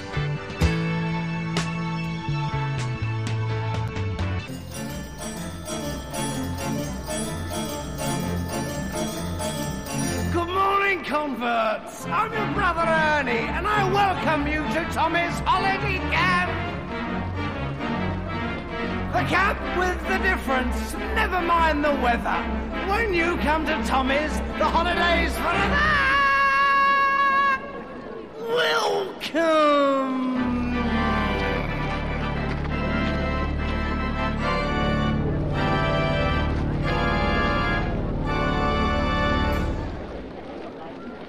Get your Tommy t-shirts and your stickers and your Tommy mirrors to smash!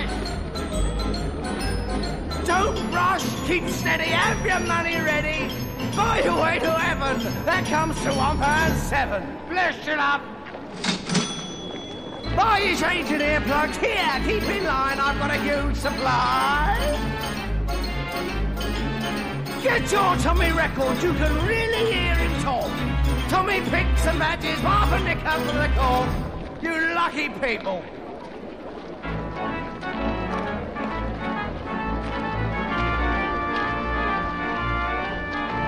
The cat with the difference, so never mind the weather. When you come to Tommy's, the holidays forever.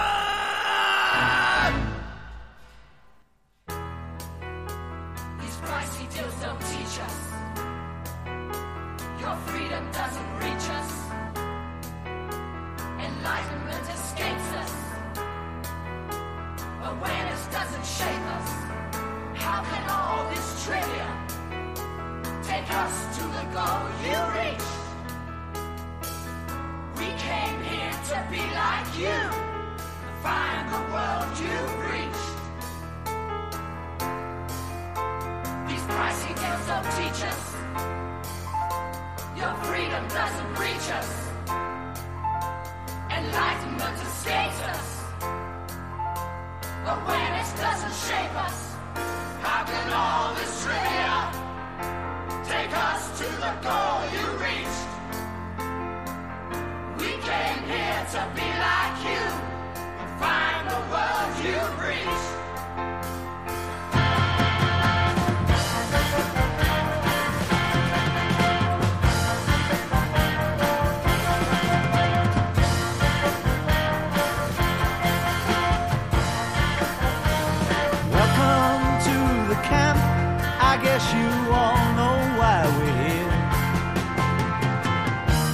My name is Tommy, and I became aware this year. If you want to follow me, you've got to play pinball. And put in your earplugs, put on your eye shades, you know where to put the cork.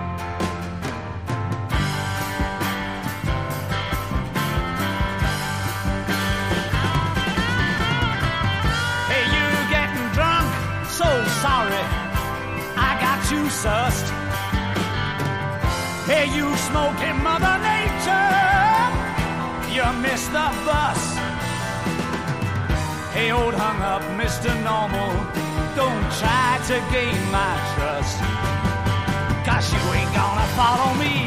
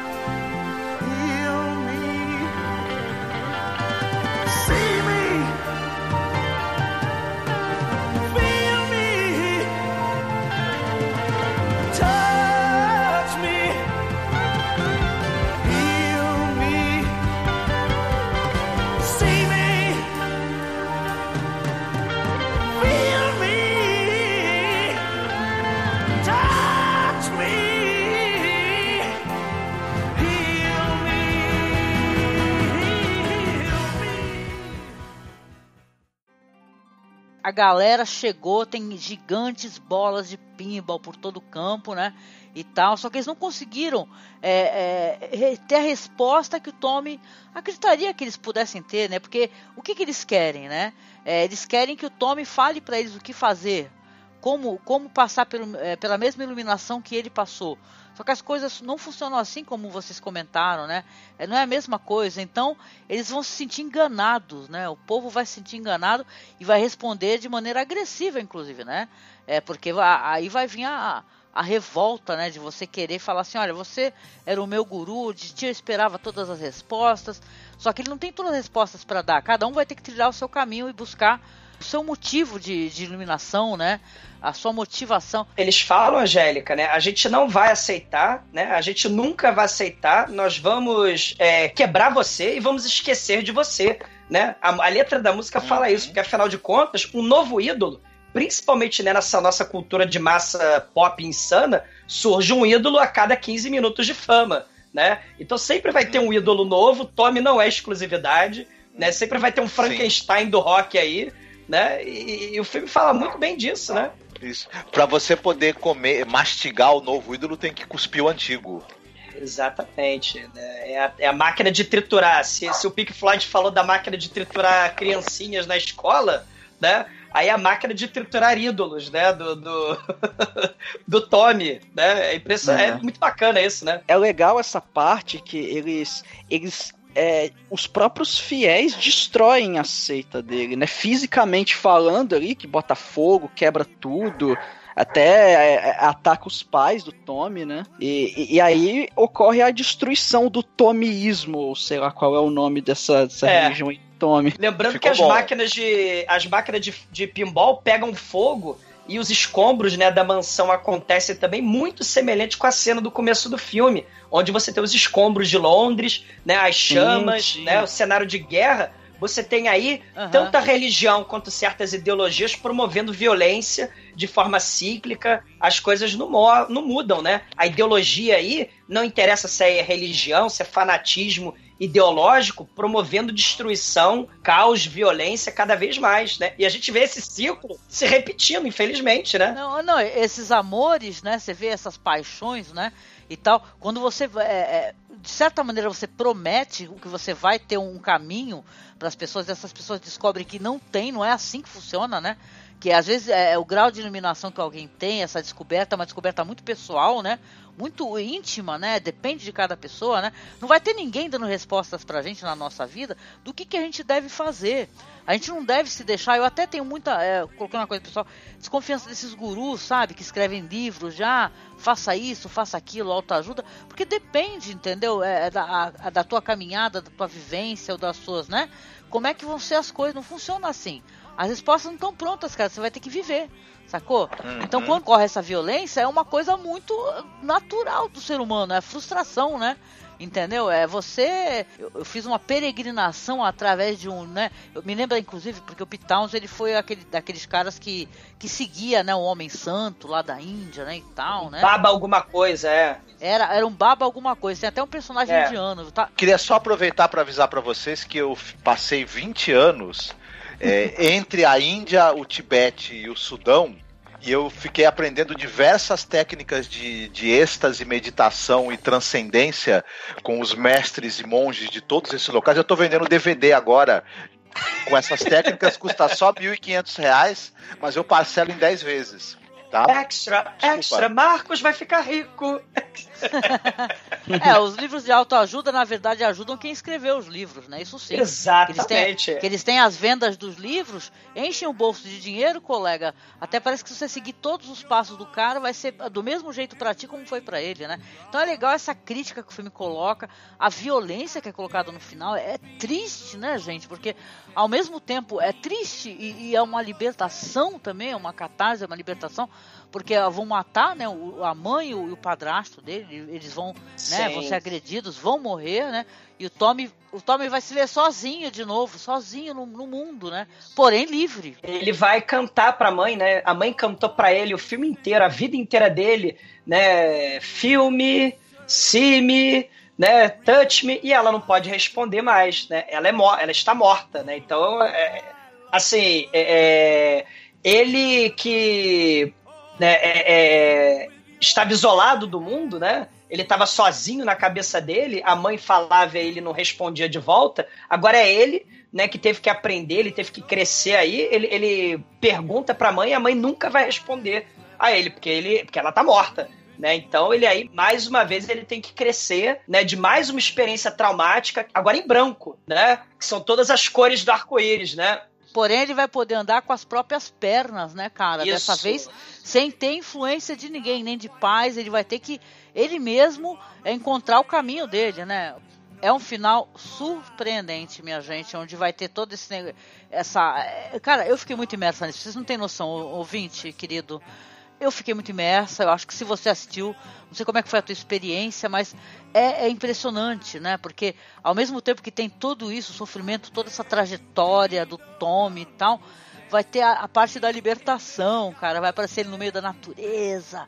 Aí ele vai, aparece o, o Roger Daltrey embaixo de uma cachoeira que deve estar gelada para caramba. É a mesma cachoeira da friaca lá do início do filme, onde ele foi concebido. Então aí, ó, o ciclo se fechando. É assim, a, ele, é a música, né? Listen to you! I get the music, gazing at you! Né? Aí é follow you! I claim them out! E bota o, o Ken Russell, bota o Roger Daltrey pra subir a montanha, né? Bota ele pra andar pelo, pelas planícies.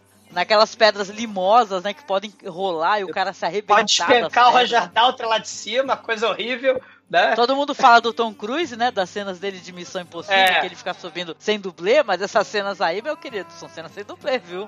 Com Roger Daltrey, viu? Não é mole não. Roger Daltrey, ele amando de Ken Russell no Listomania, cavalgou um peru alado, né, andando de um lado pro outro do... Isso aí são cenas de alta periculosidade que não é qualquer ator que faria. Né? Então, assim, Roger Daltrey, Daltrey é um cara muito bom, muito safo, né?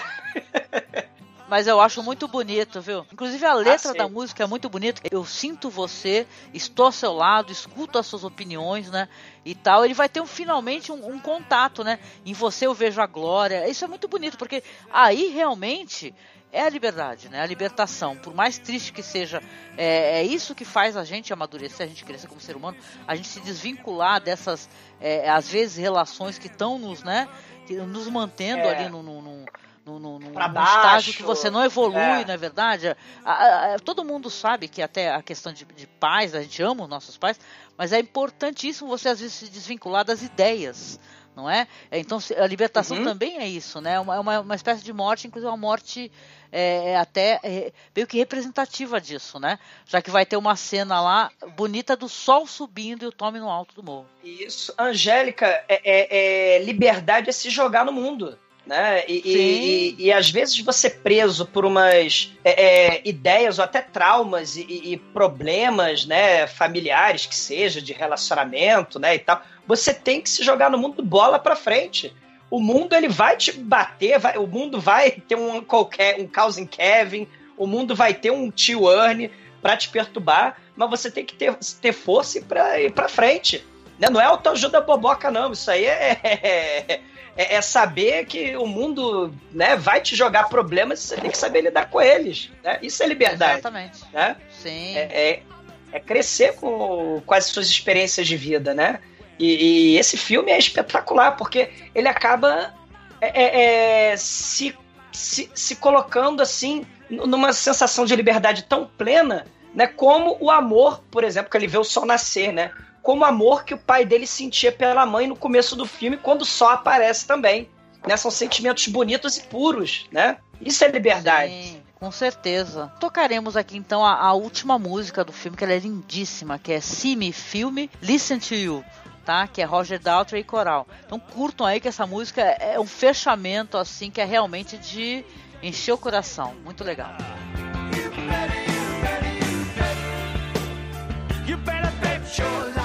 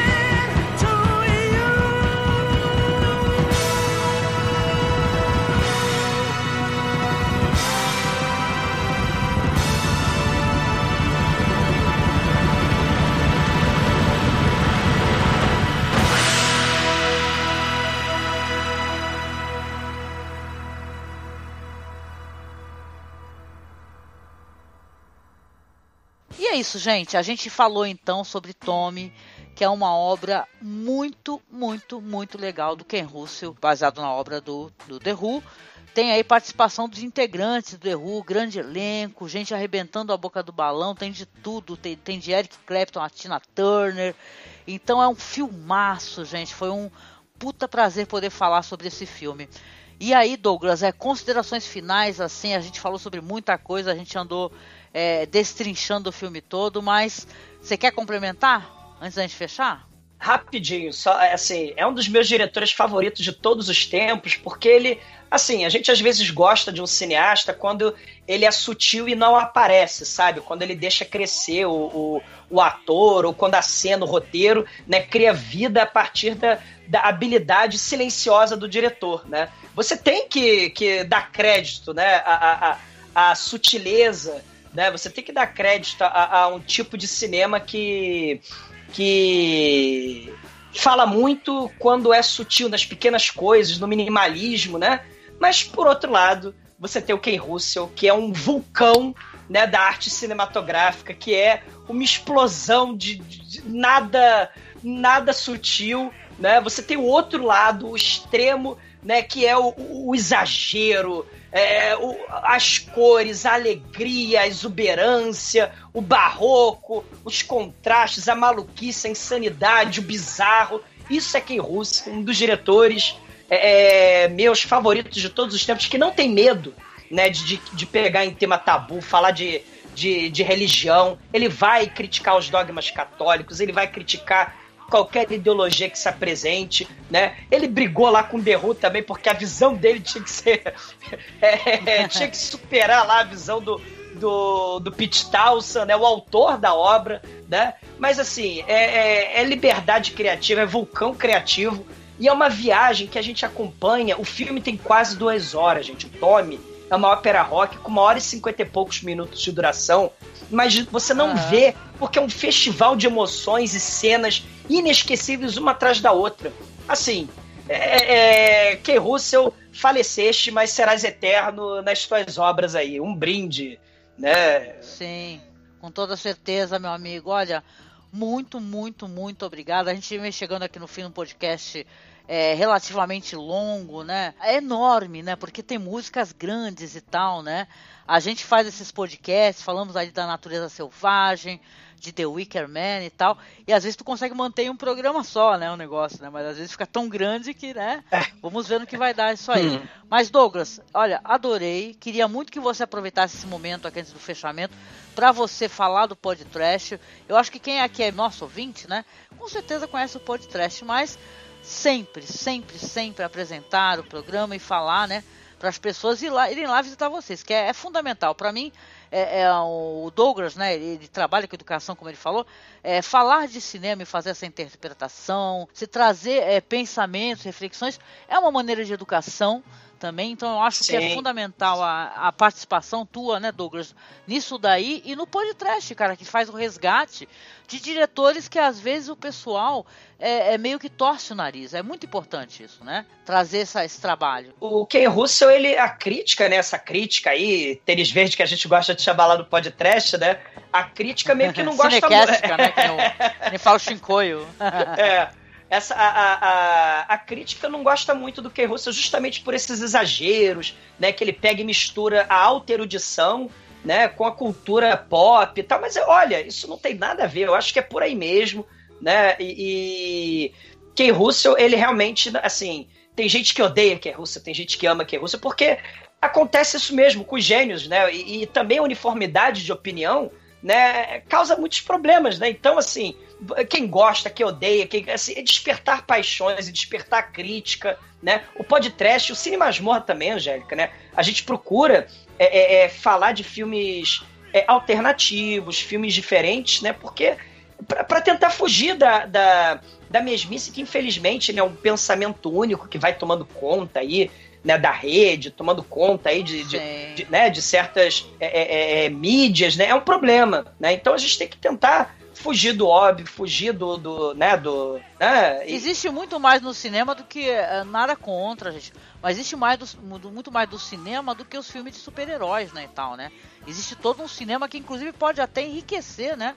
Você se divertir, você conhecer coisas novas, que é importante ter eh, podcasts, né, claro, né? E pessoas que possam divulgar esse trabalho, né? Como é que senão, senão vai ser como, né? Todo mundo falando das mesmas coisas. Aí, dá, né? aí pra, que, pra que você vai ter várias vozes diferentes falando uma coisa só, né? Então não, não precisa. Pois é. né? É verdade. Ah, muito bom, meu amigo. Então visite lá, né, Douglas? td1p.com, Ah, sim, é. nicolascage.com, né? isso, ponto .br. Ah. Maldição. É, lá, lá no podcast a gente fala do sacrifício, aí aqui a gente fala do Wickerman, né? Ô, muito amor, gente. Escutem The Wicker Man, que a gente arrebentou também. A gente falou muito sobre religião, sobre religiões ditas pagãs. A gente tem mó bate-papo e ainda tocou as músicas lindas, né? Do filme. Então é sacanagem. Muito bom esse podcast. Obrigada. A- a- o cinema, o cinema ele, ele, ele tem isso, né? As pessoas às vezes falam, não, o cinema é só pipoca.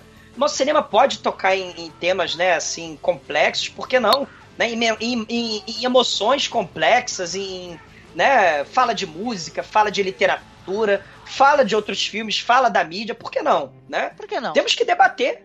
É, exatamente. É claro, é claro, com certeza. Obrigada, viu, Douglas, mais uma vez.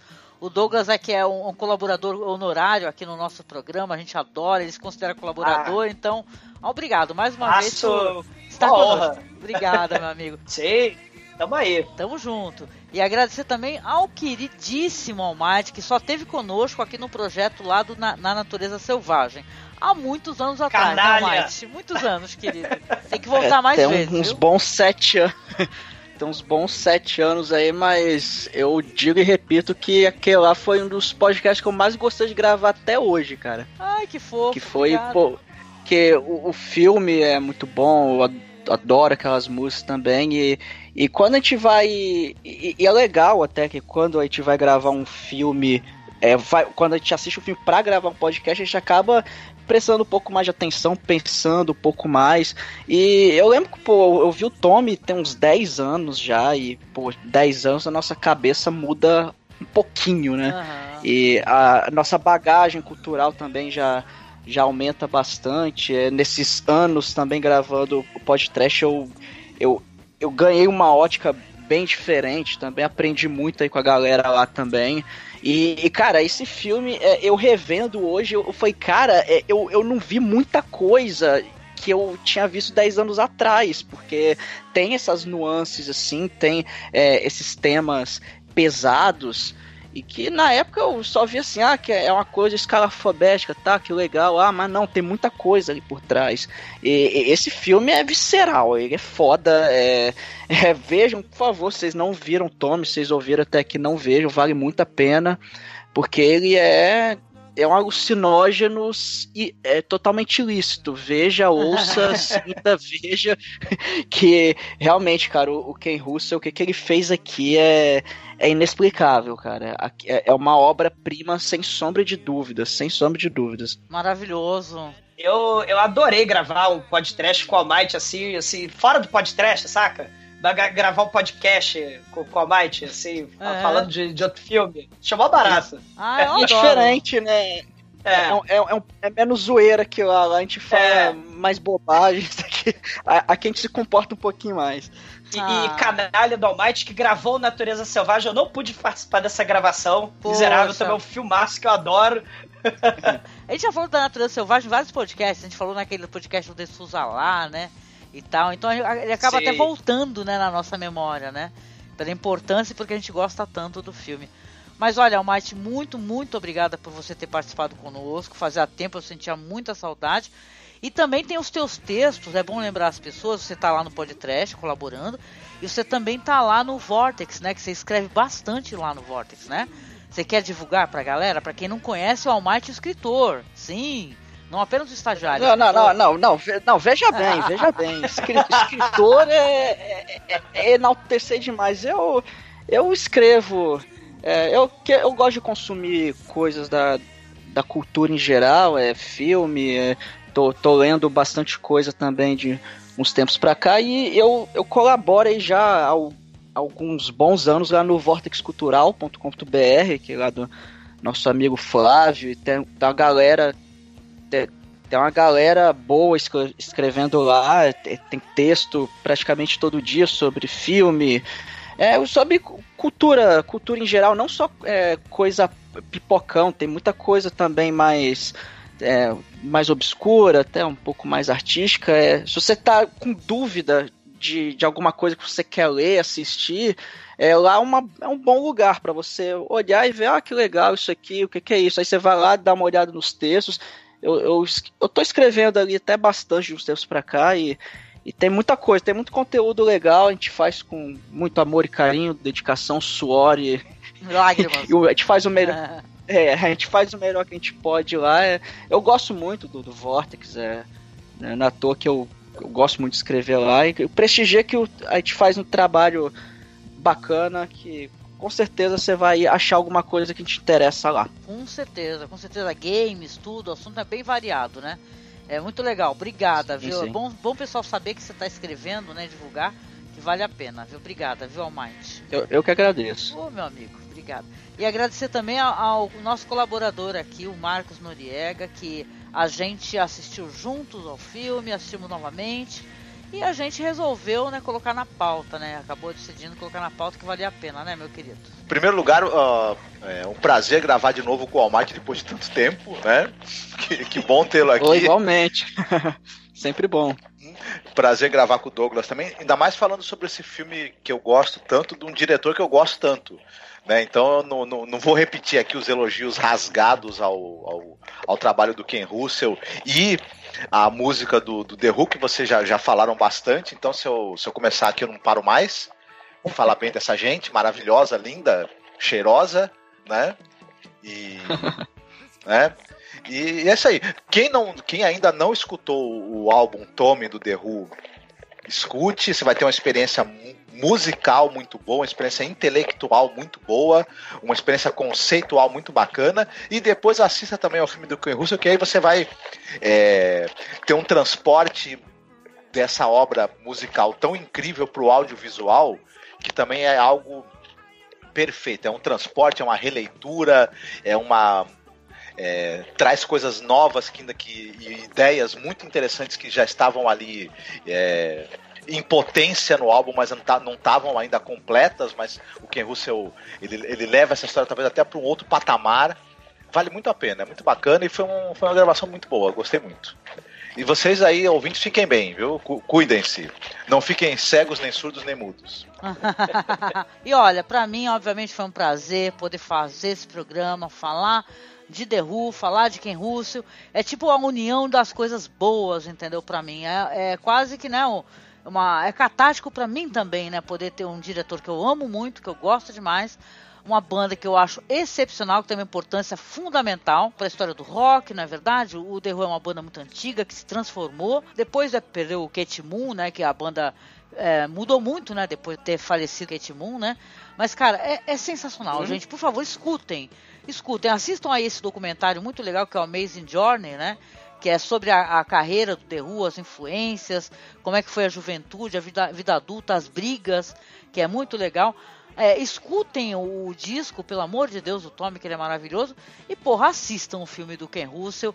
Assistam tudo do Ken Russell, porque você vai ter experiências interessantes. Tem muitos ci- críticos de cinema que eu já ouvi falar que não gostam muito de cinema de choque, né? Que eles chamam, ah, é o cinema que é o choque. Mas, cara, é, tem cineastas que sabem fazer muito bem esse trabalho com esse cinema onde vai ter o choque, vai ter a provocação.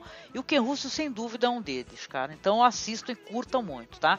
De recadinhos de sempre do final do podcast. É, agradecer, obviamente, né, a, a- toda a nossa audiência. Valeu muito a participação. Compartilhem com a gente seus pensamentos, viu? Escrevam aí nos comentários que, que vocês acharam, o que, que vocês curtem do Ken Russell ou do The Who, né? E mandem pra gente esse feedback aí. Acessem lá a nossa página no Facebook. A gente tem a página que é, é facebook.com.br cinemasmorra. O nosso Twitter é arroba masmorra underline cast. E se você quiser mandar um e-mail pra gente, entrar em contato, é só você acessar contato.cinemasmorra.gmail.com, tá? Fechando aqui o podcast, a gente vai tocar pra vocês então na voz do próprio Who da banda, Pinball Wizard, tá? Pra finalizar o programa. Curtam muito e até o próximo podcast, né, gente? Sei, Aí, falou. Fiquem bem. sei. Façam, façam como Tommy. Né? Ouçam o disco do The Who e cheirem o filme do Ken Russell. Ever